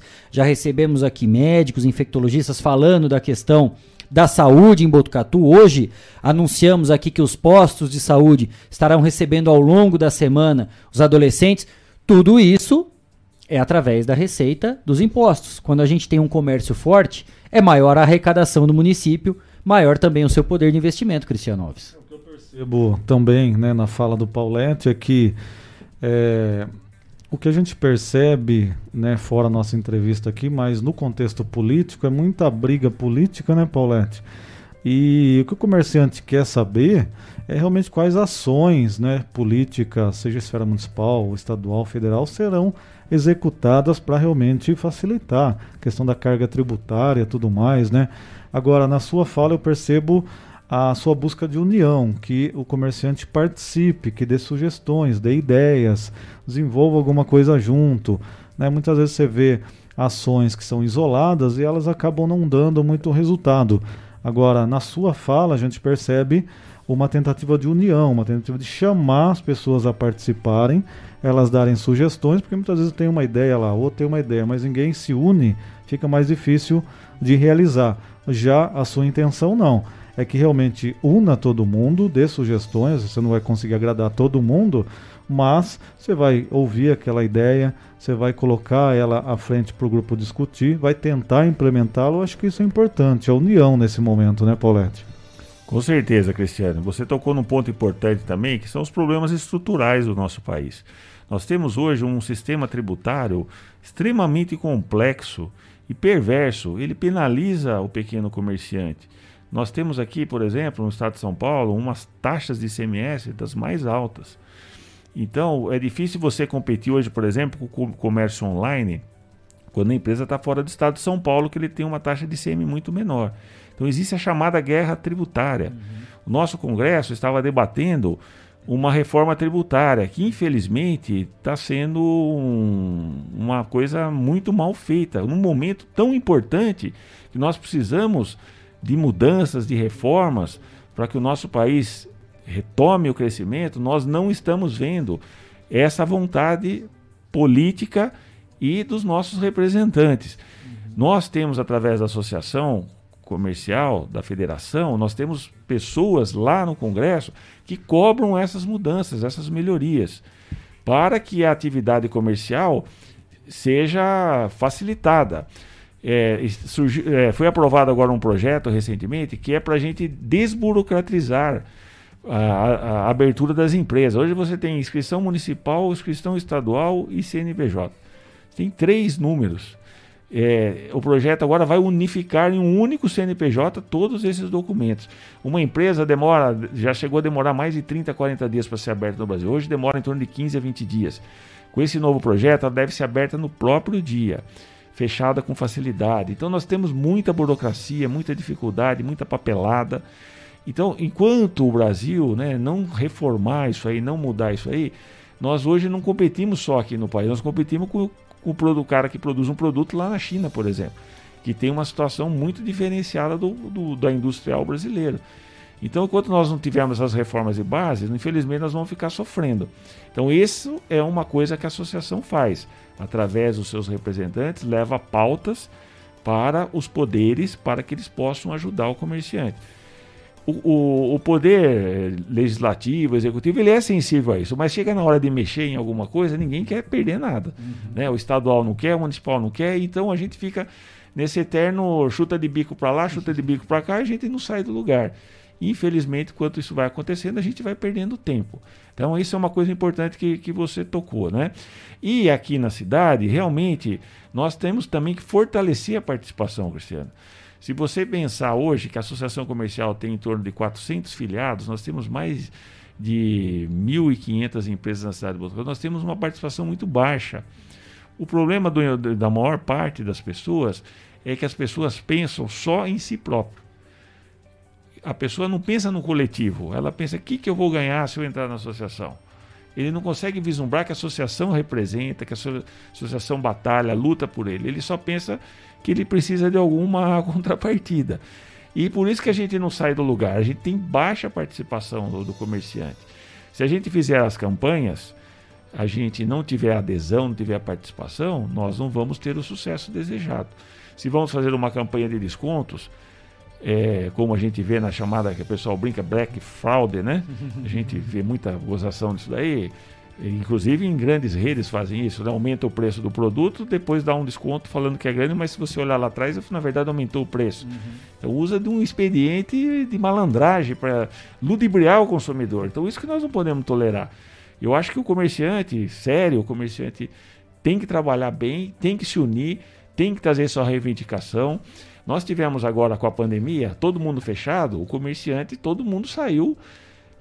É, na associação nós tivemos reuniões lá durante a pandemia, é, que foram bastante gente participar. Fizemos roda de conversa lá o ano passado, porque as pessoas, diante do problema, se mobilizaram.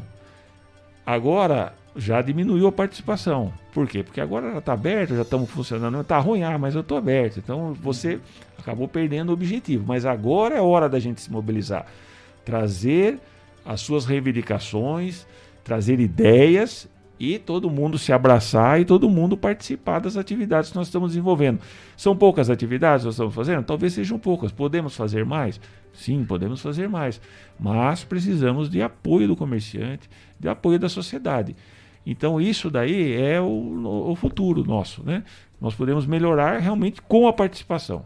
Isso é a minha esperança à frente da associação nesse momento. É, chama atenção essa informação, né, Cristiano? Porque na hora que um problema afetou todo mundo, há um engajamento maior, né? Aí todo mundo se une.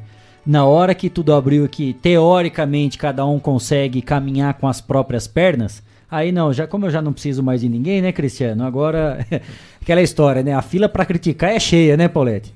Mas a fila para contribuir é pouca gente. É, eu acho, Kleber, que antes todo mundo estava meio estabilizado, mesmo com tropeços anteriores, o pessoal estava indo, meio que todo mundo meio parado. Ah, eu tô aqui com a minha loja, com a minha empresa, vamos caminhando, que vai levando.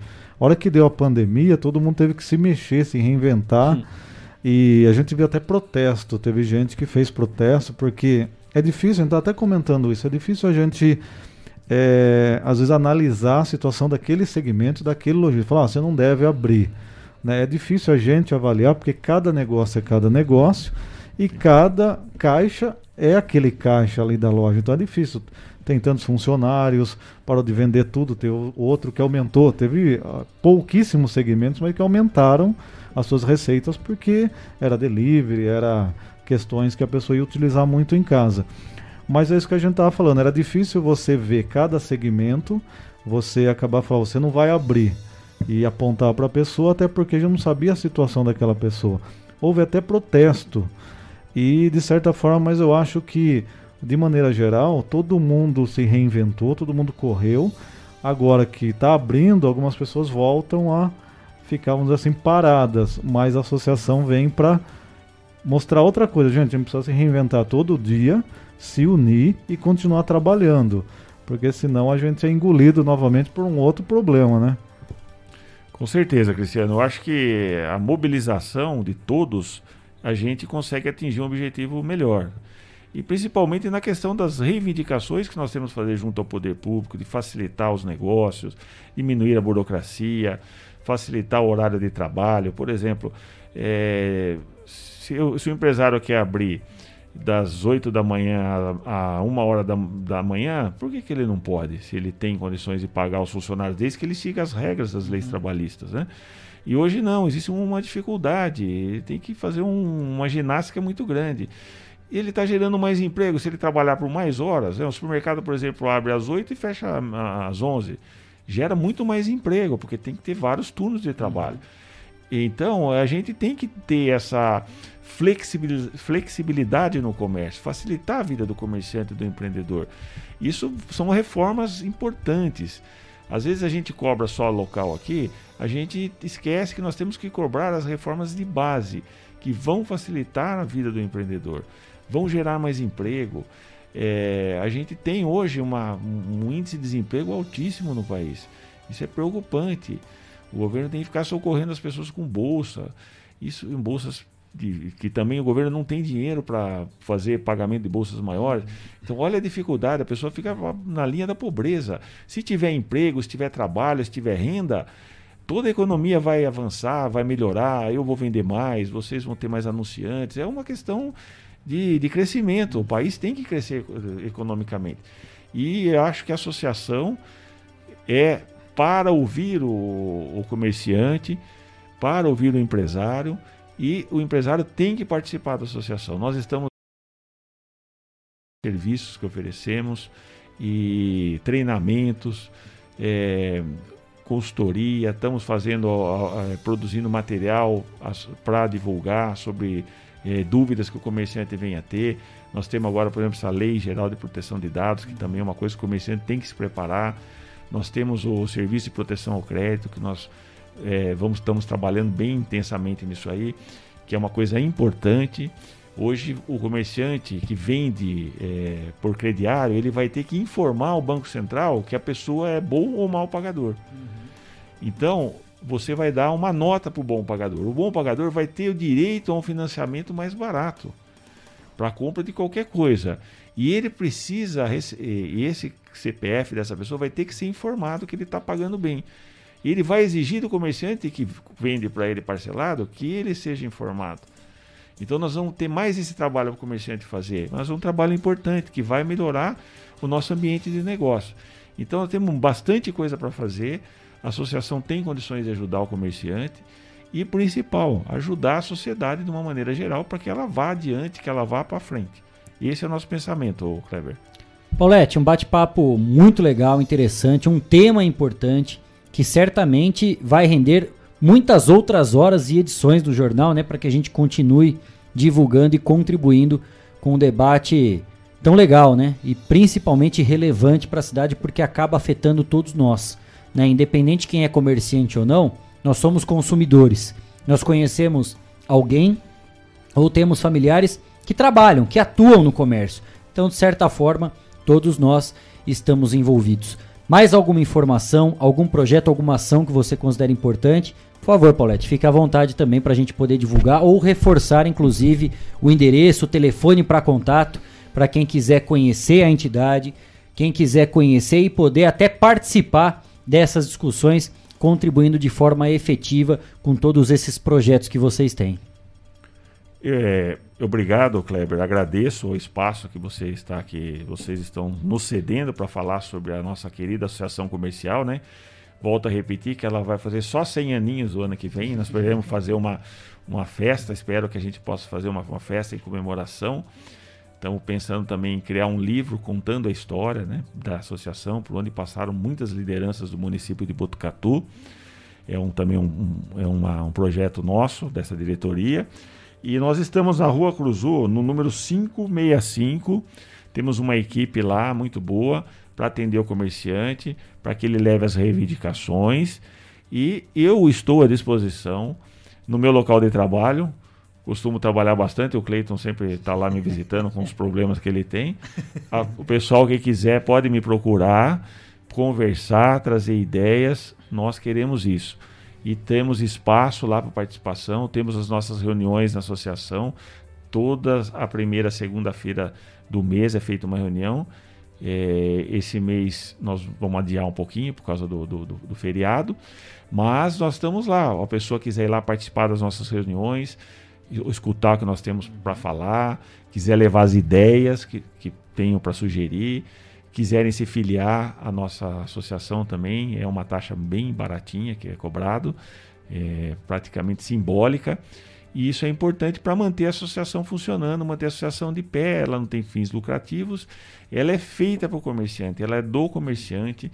Temos um espaço lá de reuniões, temos cursos que são divulgados agora de forma online, temos é, diversos serviços que são ofer oferecidos e estamos aqui de braços abertos realmente para atender ao nosso querido empreendedor, ao, comerci ao comerciante e a todos que precisarem da gente.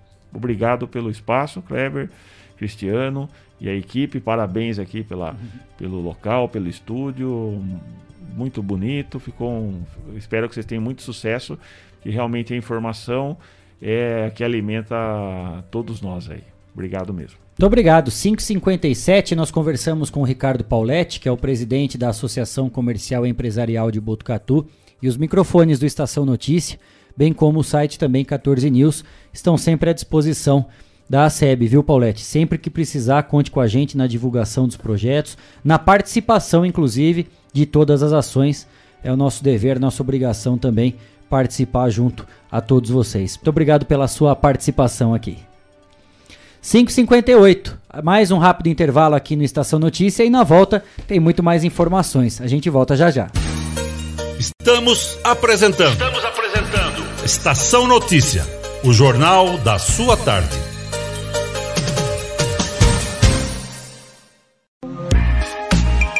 Esteticar. Seu carro merece ficar como novo. 22 anos atendendo Botucatu e região com uma equipe especializada e garantindo sempre o melhor serviço lavagens especiais, polimento e cristalização, higienização, hidratação e proteção dos bancos de couro, funilaria, pintura e martelinho de ouro que desamassa sem danificar a pintura. Esteticar, o seu centro estético automotivo. Rua João Gotardi, 441, atrás do campo do Inca. Telefone 3815 34 97. Esteticar. A cada dia, um novo desafio. Nesse momento de incertezas, mais do que nunca é preciso transformar ideias em oportunidades. Juntos, vamos criar a melhor estratégia para sua empresa. A Smart Comunicação é uma agência especializada em jornalismo, marketing e publicidade e propaganda. Atuamos com comunicação corporativa e planejamento estratégico. Conte com nossa equipe para gerenciar e produzir o conteúdo ideal das redes sociais. Também trabalhamos com vídeos institucionais e comerciais para deixar a sua marca em evidência. Venha para a Smart Comunicação.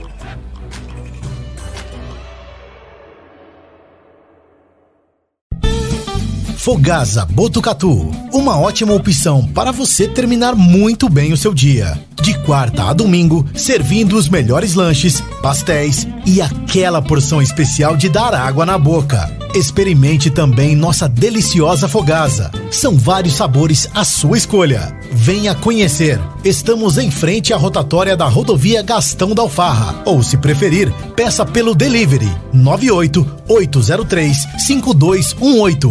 Fogasa Botucatu. Esteticar, seu carro merece ficar como novo. 22 anos atendendo Botucatu e região com uma equipe especializada e garantindo sempre o melhor serviço lavagens especiais, polimento e cristalização, higienização, hidratação e proteção dos bancos de couro, funilaria, pintura e martelinho de ouro que desamassa sem danificar a pintura. Esteticar, o seu centro estético automotivo. Rua João Gotardi, 441, atrás do campo do Inca. Telefone 3815 34 97. Esteticar. A cada dia, um novo desafio. Nesse momento de incertezas, mais do que nunca é preciso transformar ideias em oportunidades. Juntos, vamos criar a melhor estratégia para sua empresa. A Smart Comunicação é uma agência especializada em jornalismo, marketing e publicidade e propaganda Atuamos com comunicação corporativa e planejamento estratégico. Conte com nossa equipe para gerenciar e produzir o conteúdo ideal das redes sociais. Também trabalhamos com vídeos institucionais e comerciais para deixar a sua marca em evidência. Venha para a Smart Comunicação.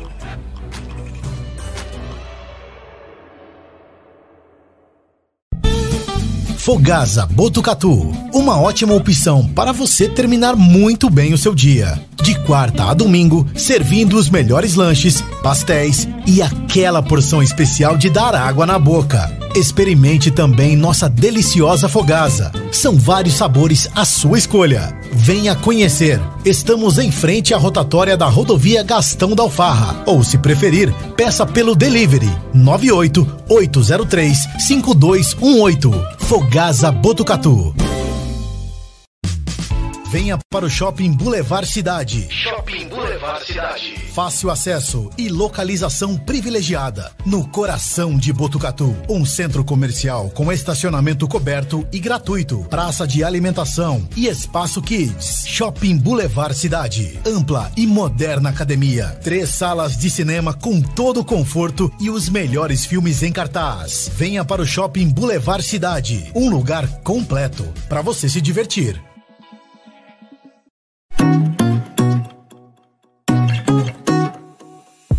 Só nas telas da usina multimídia você leva a sua marca para mais de 40 mil pessoas por dia. Isso mesmo, são mais de 25 TVs espalhadas em diferentes pontos de Botucatu e São Manuel. Pontos com um grande fluxo de pessoas, onde a sua propaganda é vista longe da correria e do estresse. E claro, com a atenção máxima que ela merece. Academias, clubes, salões de beleza elevadores, restaurantes e muito mais. Usina Multimídia, a maior rede de TVs indoor do Centro-Oeste Paulista. Anuncie!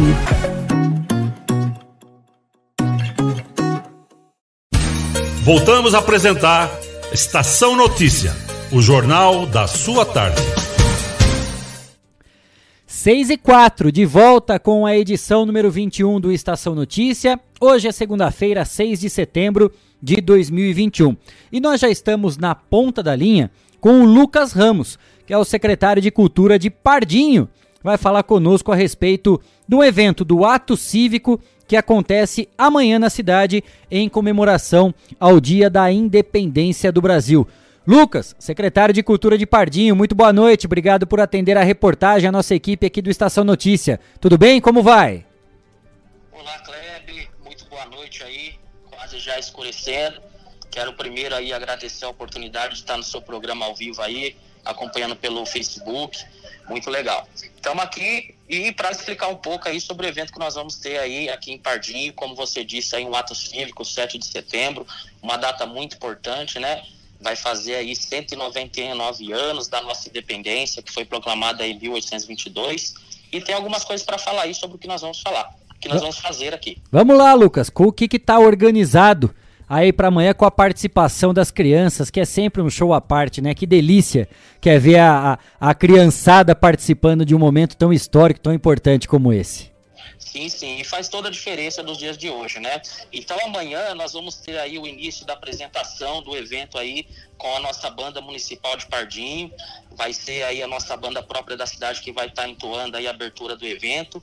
E logo após também, claro, nós vamos ter aí uma apresentação do canil da Guarda Municipal de Tupéva, né? Vamos ter aí três cães aí, apresentação sobre como que faz aí o procedimento tal, de, de fazer o faro das drogas, enfim, vai ter uma explicação aí rápido sobre isso. E logo em seguida nós também vamos ter a apresentação, como você falou, dos, dos alunos do uhum. projeto Espaço Amigo, junto com a Guarda Mirim aqui também de Pardinho tá?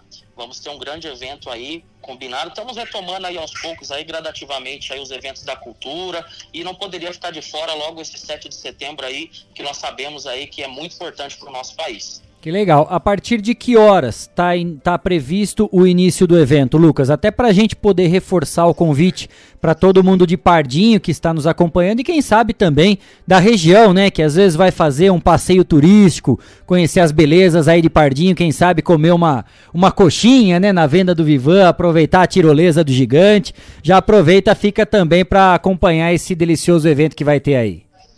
Olha, inclusive eu vou fazer aqui um convite aberto também para todos aí da região que quiser vir. Vai ser um manifesto simples, né? Mas vamos aí fazer de tudo para que seja tudo da melhor forma. Vai ter início às 9 horas da manhã uhum. e nós vamos aí estar tá encerrando praticamente às 10 e meia da, da, da, da manhã aí, antes do almoço, tá? E o pessoal aproveita aí para vir também desfrutar das nossas vistas aqui, da parte turística da nossa cidade, que eu creio que boa parte da região já tem vindo aqui. Que legal, são atrações para rodo, né? Para que todo mundo possa se organizar e principalmente para toda a família. Se organize logo às nove da manhã esse ato cívico. E aí, Lucas, só falta a gente falar o local onde vai ser realizado esse ato cívico. Querido, vai ser aqui na nossa praça central mesmo, na Praça da Matriz, no centro da cidade, todos conhecem, não é difícil de achar. Uhum. E aqui já aproveitando, quero deixar aqui um agradecimento especial para a equipe que está cuidando para que tudo isso aconteça, tá, Kleber? Eu quero aqui começar agradecendo aqui o prefeito da cidade, a primeira dama, que deu total liberdade para a gente poder realizar esse evento. Grande Zé Luiz e a Selma, um abraço para eles. Exatamente, estão presentes em todos os eventos aqui da cidade, dão carta branca para a gente poder trabalhar. E logo em seguida também quero agradecer a Raquel Paz aí, da uhum. assistente social, a Camila Glor, do Espaço Amigo, a Viviane Marcolino também, que é parceiro das assistentes sociais, a Rosângela Paz da Cozinha Piloto, que vai cuidar da alimentação aí da criançada, a Kiss do Fundo Social, que esteve ajudando aí nos uniformes das crianças amanhã, e a todos aí ouvintes aí que estão ouvindo nesse dia tão importante aí, véspera do 7 de setembro. Gente, um convite amanhã então para você que for se organizar, passeio em família para conhecer as belezas de Pardinho, tantas imagens bonitas, né, paisagens espetaculares, a partir das nove da manhã lá na Praça da Matriz, bem no centro de Pardinho vai ter esse ato cívico com a presença das crianças. Todos os cuidados e respeito com as medidas sanitárias estarão sendo tomados questão do distanciamento, o uso da máscara, o álcool gel. Você se organiza para acompanhar esse evento organizado lá em Pardinho, alunos do Espaço Amigo com a Guarda Mirim, a apresentação do Canil de Itupeva e logo depois você vai poder desfrutar das delícias de Pardinho. Pode tomar um café, prestigiar e saborear os queijos artesanais, depois a coxinha do Vivan, aquela deliciosa paisagem, depois curtir um pouco da aventura lá na tirolesa do gigante. Enfim, Lucas, são muitas atrações que Pardinho pode receber os turistas de toda a nossa região, não é verdade? Exatamente, Kleber. Para finalizar aqui, quero também, muito bem lembrado por você, avisar aí que o pessoal também tome todos os cuidados, que sigam os protocolos de saúde, né? Estamos atravessando essa pandemia, caminhando para o fim, mas todo cuidado é pouco ainda, né? E estão esperando todos aí de braços abertos aí, então amanhã, a partir das 9 horas, na Praça Central. Zé Luiz, a primeira dama Selma, toda a equipe da prefeitura citada aí pelo Lucas, né, em nome da Raquel, em nome de todo mundo e principalmente deixo também um abraço para Marley, nossa grande amiga lá de Pardinho da Secretaria de Educação, né, que faz um brilhante trabalho à frente da educação e um abraço especial a você também, Lucas. Muito obrigado pela sua participação. Os microfones aqui do Estação Notícia sempre à disposição e abertos para a gente poder divulgar todas as ações aí na cidade de Pardinho. Obrigado, viu? Obrigado você, meu amigo, e muito obrigado pelo espaço aí para poder divulgar. Um abraço a todos de Pardinho. Nós conversamos com o Lucas Ramos, secretário de Cultura de Pardinho, falando sobre esse evento que vai ser realizado amanhã, a partir das 9 horas, lá na Praça da Matriz. 6 e 10. Vamos com informação de última hora, que chegou há pouco aqui pra gente, do jeito que chegou. Nossa produção, Cristiano Alves e Guilherme Dorini, já apuraram as informações e a gente transmite para você, infelizmente, mais um caso de queimada aqui na nossa região. Cristiano Alves. Muito bem, a gente acabou de receber do Corpo de Bombeiros, é, foi chamado na tarde desta segunda-feira para atender um grande incêndio na região de Bofete. Olha só, trata-se de uma área de pasto, mato e eucalipto às margens da rodovia Lázaro Cordeiro de Campos, que liga a rodovia Marechal Rondon até Bofete. Atuam no local os bombeiros de Botucatu, Brigada Municipal de Bofete, com apoio de moradores dos sítios locais. Pelas imagens que a gente postou no 14news.com.br, realmente grandes proporções, tamanho aqui das labaredas, realmente chamar atenção. Impressionante mesmo. Os motoristas passam por ali e acabam realmente tendo é, muita dificuldade para continuarem o trajeto porque você vê realmente o tamanho das labaredas e a fumaça que já está naquela região, mais uma grande área que está sendo queimada. Portanto, neste momento, atenção ao motorista que está se deslocando aí na região de Bofete nos ouvindo. SP 147, Lázaro Cordeiro de Campos, é SP 147. É aquela rodovia que sai desde a Marechal Rondon e ela vai também até Castelo Branco. Tá aí na tela para você, ó. Chegou agora há pouco essas imagens e a nossa produção já já colocou aí para que você tenha ideia da dimensão desse incêndio, né? Outras imagens você já pode conferir lá no site do 14 News, está em destaque. Só acessar 14news.com.br. Cristiano Alves, a semana passada a gente recebeu aqui o subtenente Claudenir Celestino, falando a respeito de todas as ações, o trabalho de combate às queimadas. Inclusive, ele elogiou a brigada de incêndio lá de Bofete, né? Que estava atuando veemente em relação a isso. Tá aí, ó, mais um caso, mais uma ocorrência registrada de incêndio em vegetação aqui na região de Botucatu. Todas as informações estão lá no site do 14 News. Acesse 14news.com.br. Eu falava a rodovia Lázaro Cordeiro de Campos, né, que é a SP 147, ela tem 20 quilômetros, né, em sua totalidade. Ela sai da Marechal Rondon, né, do trecho aqui da Baixada, seguindo para depois que você passa o pedágio, descendo a cuesta aqui de Botucatu, né, a conhecida Serrinha, tem o pedágio e logo depois tem a entrada para Lázaro Cordeiro de Campos, que é a SP 147, que vai ligar até o trevo de entrada de Bofete. E depois ela continua, ela passa por Bofete e vai até a rodovia Castelo Branco, para quem quer seguir viagem, ou interior ou sentido capital. E a, a fumaça, né, Cris, conforme informações já passadas para nossa equipe, já está se formando uma cortina de fumaça nessa rodovia. Então você, portanto, que vai passar por aí, tome cuidado. O Corpo de Bombeiros, os brigadistas voluntários estão trabalhando, estão atuando no combate a esse incêndio. Certo, Cristiano Alves? Certíssimo. Os bombeiros ainda não sabem o tamanho da área atingida, mas ali tem muita mata, é muita área verde e realmente vai demandar um trabalho e mata fechada, né? É difícil acesso, que os bombeiros vão ter que trabalhar muito junto com a brigada e também com o pessoal que mora ali nas proximidades. É. Mais um infeliz, né? Ação de algum infeliz. Não foi um vagalume que sentou, que pousou lá, né, Cris? Acho que não. E que esquentou lá e saiu pegando fogo, né? Algum infeliz já foi o responsável por isso também. 6 e 14. Última parada aqui no Estação Notícia e na volta tem o esporte. Não saia daí, a gente volta já já. Estação Notícia. Oferecimento: Boulevard Cidade. Um lugar completo para você se divertir. Na correria o dia todo, é hora de dar uma pausa e ficar bem informado. Estação Notícia. Oferecimento: Boulevard Cidade. Um lugar completo para você se divertir. Estamos apresentando. Estamos apresentando. Estação Notícia, o jornal da sua tarde.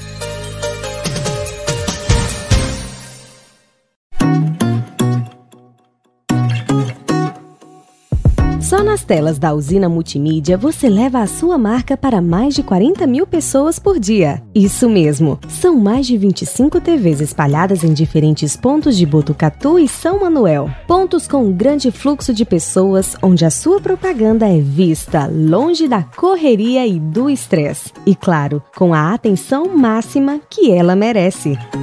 Academias, clubes, salões de beleza elevadores, restaurantes e muito mais. Usina Multimídia, a maior rede de TVs indoor do Centro-Oeste Paulista. Anuncie! Jogos da rodada, resultados. Fique ligado no que é destaque. Olha o cruzamento perigoso, entrou, bateu. É hora do esporte, no Estação Notícia. 6 e 16, já aqui na bancada do Estação Notícia, Guilherme Dorini, vamos destacar o esporte, abrindo o bloco esportivo com uma notícia de Botucatu. O futsal da Associação Atlética Botucatuense treinou em pleno domingão, no meio desse feriado prolongado, para ajustar os últimos detalhes, pensando já no próximo confronto da Liga Paulista. É isso mesmo, Kleber. Vocês estão vendo aí nas fotos, nas imagens, a preparação da veterana para esse próximo compromisso da Liga Paulista. A equipe comandada pelo técnico alemão entra em quadra amanhã para enfrentar o Barão de Mauá Ribeirão. A partida será realizada aqui em Botucatu às 18 horas, com transmissão ao vivo pela página Esporte em Destaque pelo Facebook, Kleber. Então, vamos lá, uma boa sorte para a veterana, né? Uma boa sorte para a veterana que amanhã, então, 6 horas da tarde, terá esse compromisso contra o Barão de Mauá de Ribeirão. Ribeirão. E busca a reabilitação, né? Lembrando que o futsal de Botucatu estreou com uma belíssima vitória sobre a Wimpro de Guarulhos na Liga Paulista. Depois empatou jogando em casa e aí sofreu derrotas, né? A última delas por 6 a 2 jogando fora de casa contra a Ioca de Guaratinguetá. E agora busca a reabilitação, busca somar mais três pontos para continuar aí bem na tabela de classificação da Liga Paulista de Futsal. 6 e 18. Vôlei masculino. Após perder a medalha de bronze para os argentinos nas Olimpíadas de Tóquio 2021, a seleção brasileira sentiu um gostinho de revanche na final do Campeonato Sul-Americano 2021. Na partida final, realizada em Brasília na manhã de ontem, o Brasil venceu a Argentina por 3 sets a 1, parciais 25-17, 24-26, 25-18 e 25-18 conquistou o 33º título da competição. E do vôlei masculino a gente vai falar de campeonato brasileiro, mas como é primeiro as damas, vamos lá, campeonato brasileiro feminino. E vai ter derby na competição. O Palmeiras goleou o Internacional por 4 a 1 e busca o título inédito contra o Corinthians, que bateu a Ferroviária por 3 a 1 e briga pelo tricampeonato feminino. 6 e 19, vamos falar agora de campeonato brasileiro, porque teve jogo nessa rodada né, do Campeonato Brasileiro, já começando, Guilherme Dorini, aquela, aqueles jogos, né, da última rodada do primeiro turno. Isso mesmo. Jogos que começaram no sábado, pela 19 rodada. O Bahia venceu o Fortaleza por 4 a 2 no clássico do Nordeste, podemos Sim. falar assim, né? Os tricolores, o Tricolores. tricolor baiano e o tricolor cearense se enfrentaram. E até pra mim uma surpresa um resultado como esse, porque o Fortaleza vem muito bem no Campeonato Brasileiro, no alto da tabela, e o Bahia tenta fugir lá da parte de baixo da tabela de classificação. O Bahia mandou 4 a 2 para cima do Fortaleza. Também no sábado na Arena Pantanal, para alegria de Cleiton Santos, Cleiton ficou feliz. o Cuiabá venceu o Peixe por 2 a 1. O Santos deve ter jogado muito bem, tanto que com uma derrota, o técnico Fernando Diniz pagou o pato. Ah, o Né? Fernando Diniz, que acho que vai precisar dar uma estudada. Recebeu porque tá o convite ruim ó, ó, cara. Vazar. Não tá sabendo treinar muito bem, não. Só- Fernando Diniz tá complicado. Só toca, toca, toca, toca, toca. Chega É. uma Não hora pode que chutar no gol, né, claro Cleitinho? pra ele. É aquele tic-toca do Barcelona, mas sem aquela objetividade, né? Só toca, sem toca, o jogador toca. também. E sem jogador, claro. Eu acho que durante os treinos do Santos é colocada aquela plaquinha proibido bater bola no gol. Ah, Até para os goleiros não ficarem pisando no gramado, né? Não prejudicarem o gramado. O Santos não chuta gol. Não, não chuta né? gol. Não tem jogada, fica só Os esse leve trás. os times do Diniz não chutam ao gol. É, pois é. Ele E- teve a última oportunidade dele de, de comandar um time grande, acredito eu. Que depois, de- depois dessa não tem como mais ninguém aturar o É, tipo de jogo que ele tá fazendo. Só se tiver algum desespero, né, de causa realmente, porque assim, ó, tem algumas situações. É, eu não discuto ideologia nem metodologia de Sim, trabalho. Porque também. Agora, tá muito claro que o que o Diniz pensa não tá dando resultado, porque não é o primeiro e não vai ser Não. o último time que ele vai ter problemas, que ele vai ter dificuldades em treinar. Foi assim em todos os últimos. Em todos ele foi mandado embora. Quer dizer, então só ele que tá certo, só ele que é o correto e o resto do mundo tá errado. Né? Então, ele vai precisar rever alguns conceitos. Não sei, não sei se ele tem a humildade de poder reconhecer que realmente ele precisa dar um passinho para trás e começar de outra forma. Sim. Porque é claro, é notório que a metodologia que ele está usando parece, parece que não tá dando muito certo. Não tô aqui para falar que tá certo ou tá errado, mas está dando errado. Tem uma diferença muito grande, né? O último jogo, né, que foi realizado agora nesse final de semana pela 19ª rodada, foi Atlético Paranaense Esporte. Um jogão, um jogão. Terminou 0 a 0 Oxo. né? Terminou 0 a 0 A 19 rodada continua amanhã. Teremos mais dois jogos. Às nove e meia da noite. Os dois jogos disputados às nove e meia da noite. Corinthians e Juventude na Neoquímica Arena. Já que a Neoquímica Arena não teve jogo ontem, e já vamos falar sobre isso, vai ter amanhã entre Corinthians e Juventude. E nesse mesmo horário, Chapecoense e Fluminense se enfrentam na Arena Condá, lá no sul do país. Os outros jogos da rodada, eu tô vendo na tabela de classificação, só tem os locais, ainda não tem data Sim. confirmada. A CBF ainda vai divulgar horários e datas de todos os jogos que envolvem os outros times nessa 19ª rodada do Campeonato Brasileiro. Tá bom? Vamos para mais informações no bloco, no bloco esportivo. Fechamos a edição das Paralimpíadas, Guilherme Dorini. Sim. Vamos ao quadro de medalhas. Botu- o Botucatu, olha. O Brasil que ficou na sétima colocação, né? Terminou as Paralimpíadas muito bem. As Paralimpíadas que no quadro de medalhas ficou com a China na primeira colocação, com 96 medalhas de ouro, 60 de prata e 51 de bronze. 207 medalhas É medalha. no total. É muita coisa. A Grã-Bretanha, a Grã-Bretanha somou 41 de ouro. Estados Unidos tiveram 37. Atletas da Rússia, 36. A Holanda na quinta colocação com 25. A Ucrânia na sexta posição com 24. E o Brasil na sétima colocação no quadro de medalhas com 72 no total. Foram 22 de ouro, 20 de prata e 30 de bronze. Um recorde histórico, viu, Kleber? Esse recorde aí que o Brasil não tinha tantas medalhas assim para a Olimpíada, né? E agora essa Paralimpíada de 2020, né, que está sendo 2021 por conta da pandemia, é agora com 72 medalhas, um uma, uma- um número histórico então para o Que Brasil. participação, Participação linda. espetacular do Brasil. E mais uma vez, parabéns a, a todos os atletas paralímpicos, não só pela participação, pelo orgulho em representar muito bem o nosso país. Parabéns mesmo. 6 e 24. Agora, sobre o jogo do Brasil. Reportagem divulgada no site G1, até antes da gente falar dessa polêmica, acho que é bom a gente passar os jogos da rodada e também a classificação de momento, né? Nós vamos abrir aqui a página. Os jogos foram válidos pela sexta rodada das eliminatórias sul-americanas para a Copa de 2022. Equador e Chile ficaram no 0 a 0. Ó, ó, jogaço, hein? O Uruguai goleou a Bolívia por 4 a 2. Paraguai e Colômbia empataram em 1 a 1 e o Peru venceu a Venezuela por 1 a 0.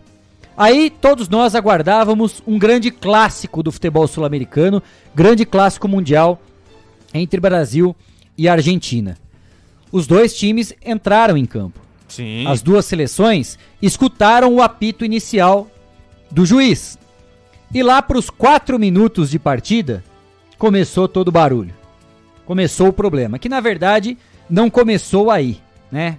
Já há algum tempo, uma série de problemas desencadeados e aí resultou nesse circo que virou o jogo entre Brasil e Argentina. Lá para os quatro minutos, pouco mais, né, Guilherme? Pouco quatro mais. minutos passados Sim. Do primeiro tempo, agentes da Anvisa, a Agência Nacional de Vigilância Sanitária, invadiram o campo. E quando eu digo invadiram, não é naquele sentido de tumultuar, não. É invadiram porque eles têm autoridade para isso. Sim. Eles entraram no gramado da Neoquímica Arena e paralisaram o jogo. Por quê? Você que não acompanhou toda essa polêmica, por que, que houve isso?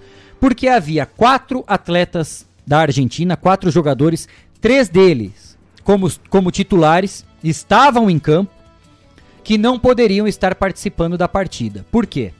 Porque eles são jogadores e atuam, moram no Reino Unido, atuam por seus clubes na Inglaterra.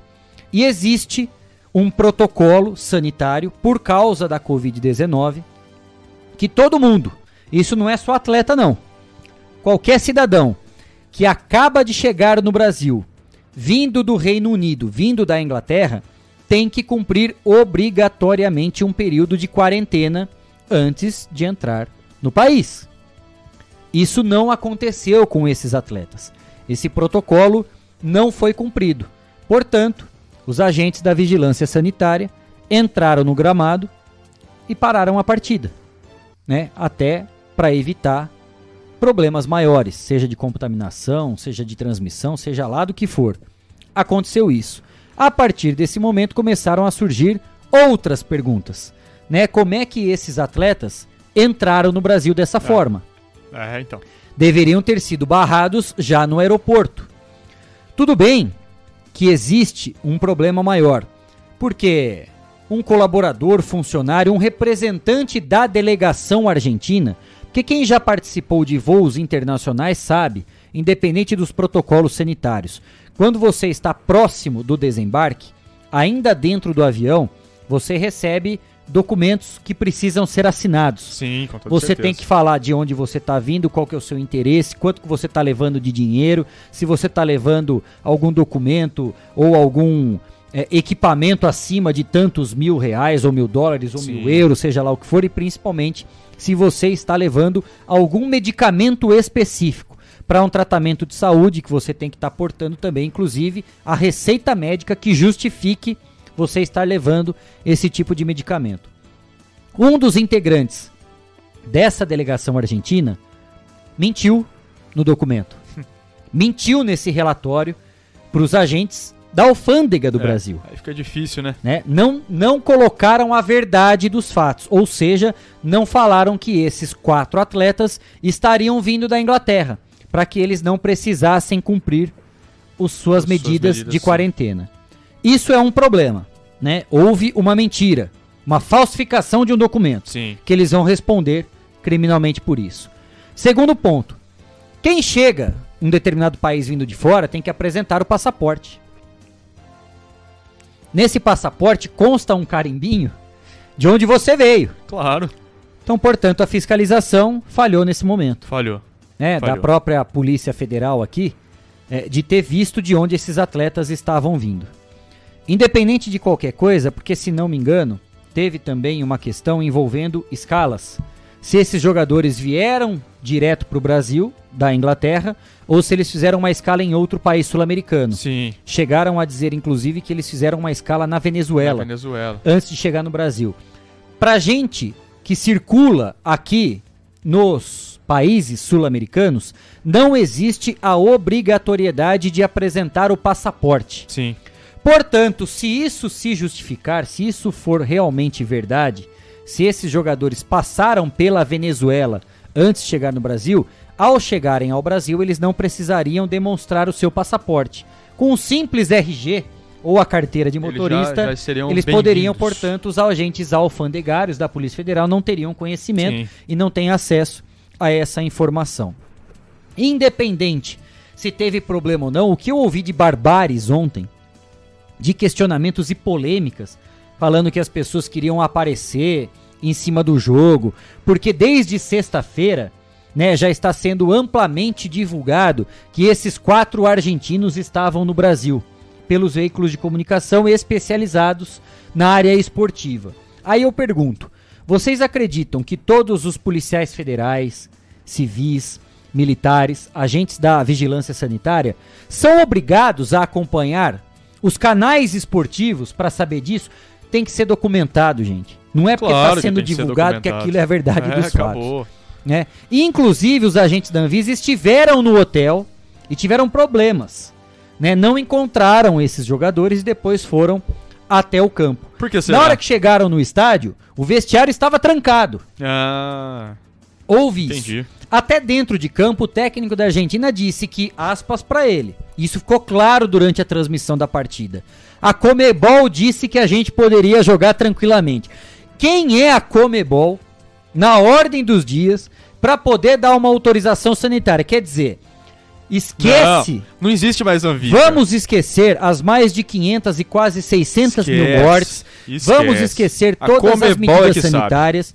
Vamos deixar de lado a ciência, as pessoas especialistas no assunto e vamos ouvir a Comebol porque É. ela olha para o próprio umbigo e ela acha que o futebol manda no mundo, que só o futebol tem as suas próprias regras. Ela vive dentro da sua bolha e diante disso tudo pode ser perfeito. É o vive- famoso jeitinho. É, não, ela vive É dentro o da sua bolha jeitinho. e vive também pela grana que ela recebe, né? É a politicagem. É a politicagem, Né? é, é sempre Faz-me o rir. faz-me rir, aquela coisa, né? A Comebol que acaba fazendo, é, querendo fazer tudo, né? Acaba mexendo na vigilância sanitária, no futebol, na política, em tudo. E a Comebol que manda. A Comebol que, como o Kleber falou, a Comebol que manda, manda e quer dar, dar todas as regras, E aí, quer fazer a o- lei. sabe o que é o mais intrigante e legal de tudo? A Comebol quis dar uma carteirada Ah, junto à CBF, que a CBF também foi conivente com uma série de Foi. coisas. A declaração do presidente da CBF me assusta. não, Né, completamente. de dizer, não, porque o governo federal, vamos transferir responsabilidade, né? Como se a gente Sim, vivesse. é sempre a culpa do bolha. outro. Na hora que teve todo o problema, sabe o que a Comebol fez? Não, não, a gente, a gente não organiza o evento, a gente só é representante, porque quem organiza o evento é a FIFA. A FIFA agora que resolve essa bucha aí, ó. Ah, agora tira, tira. Agora o que vai acontecer com o jogo ninguém sabe. Se o Brasil vai perder pontos, se a Argentina vai perder ponto, quem vai ser punido, de quem é a responsabilidade, tá no colo da FIFA. A Comebol tirou o time de campo. É brincadeira. Num determinado momento não se via mais delegado da partida, não, Não. se via mais nenhum representante da Comebol ninguém. e ó, Não tem mais ninguém. cada um faz aquilo que bem entende. O que, que eu quero dizer com tudo isso, gente? Óbvio, óbvio que houve um erro preliminar a essa questão da partida. Claro. Tudo poderia ter sido evitado. Mas não podemos apagar o sol com a peneira, não podemos tapar o sol com a peneira. Se houve um erro, não significa que esse erro deveria ter continuidade. Claro. Não é porque houve um erro, seja no aeroporto, ou porque ninguém conseguiu brecar esses jogadores antes, porque eles não cumpriram a quarentena, que depois de tudo isso poderia ser justificado. Ah, não, já que a gente não fez nada até agora, deixa rolar solto o jogo Sim. e seja o que Deus quiser. Vamos supor e imaginar, torcendo para que isso não aconteça, que esses quatro jogadores da Argentina, que estavam no Reino Unido, tiveram voo internacional, tragam alguma variante do vírus. Ou que eles estejam contaminados com a Covid-19, com a variante Delta, seja Eles não tiveram contato com mais ninguém no hotel? Não, Com a claro própria não. delegação, Não. todos dentro de campo. Enfim, já tá aí. A bucha tá feita. A encrenca está armada. Apenas isso, né? Claro que houve uma série de erros, mas não é por isso que nós vamos lamentar e dizer que o que aconteceu ontem na Neoquímica Arena não tem justificativa. Os agentes cumpriram o seu papel. Foi a mando de alguém? Não sei. Foi politicagem? Não sei. Se foi, não interessa. Tinha que ser cumprida alguma medida.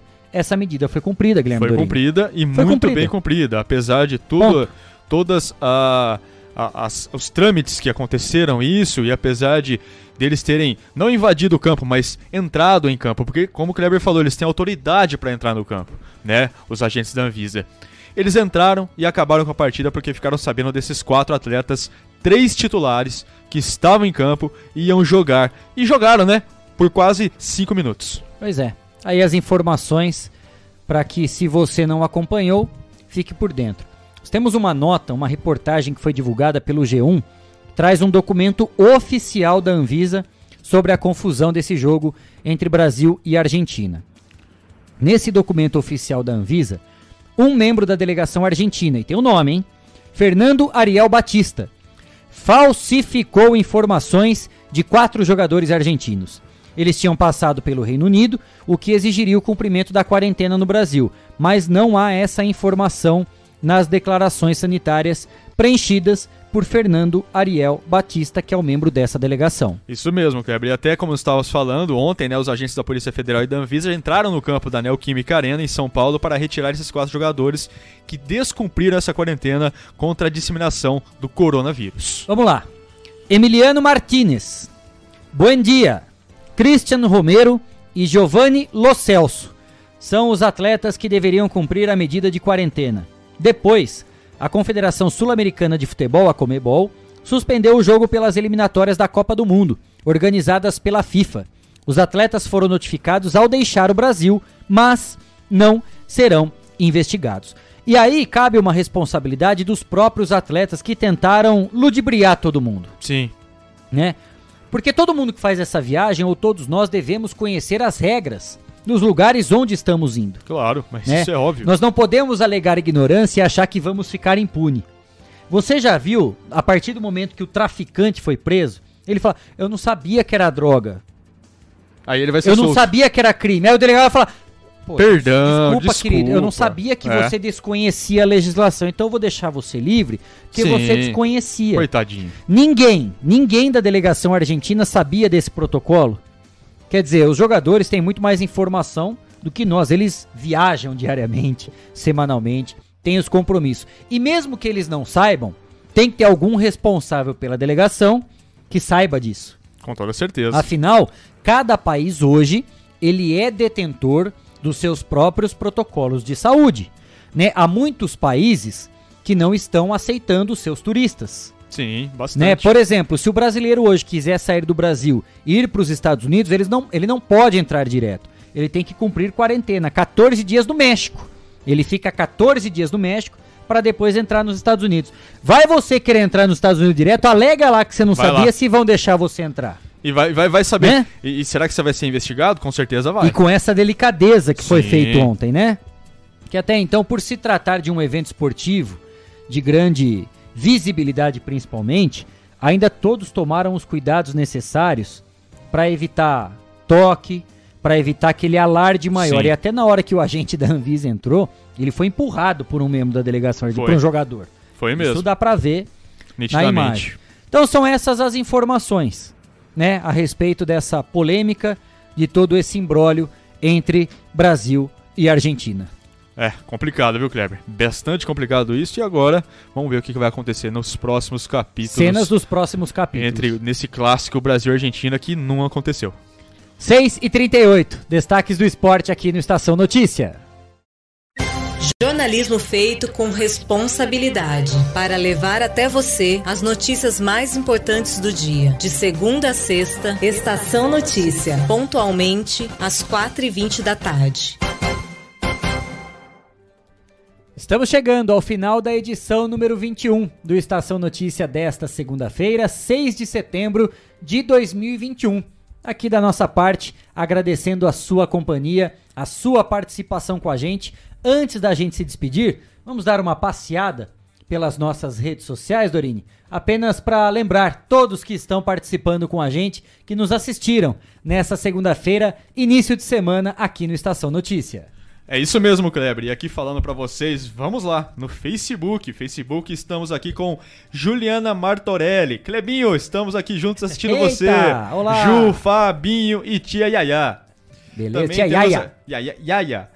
o Lucas Ramos também está aqui presente, secretário Legal. da Cultura de Pardinho. Cintia Alves Ribeiro, o vereador Lelo Pagani, o Moisés Eduardo Salles mandando um salve, Ricardo Paletti, excelente pessoa e profissional, parabéns. Alessandra Generoso também aqui com a gente e a Sheila Diego aqui no Facebook. Também temos o Diogo Cardoso e a Terezinha Gomes. Que legal. Também está aqui com a gente. Vamos agora para o nosso YouTube, Kleber. No nosso YouTube temos aqui a participação do Vicente Ferraldo, lá da Bids Empreendimentos Ei, Imobiliários. Vicentinho, grande abraço, um querido. abração. Passa aqui fazer uma visita pra gente, hein? E também estamos aqui com o vereador Sargento Laudo. Uma boa tarde para todos, ótima abraço. entrevista. Parabéns. E até confirmando, né? O Cleiton recebeu a mensagem aqui que ele vai divulgar a gente hoje na Câmara na sessão da Câmara Municipal.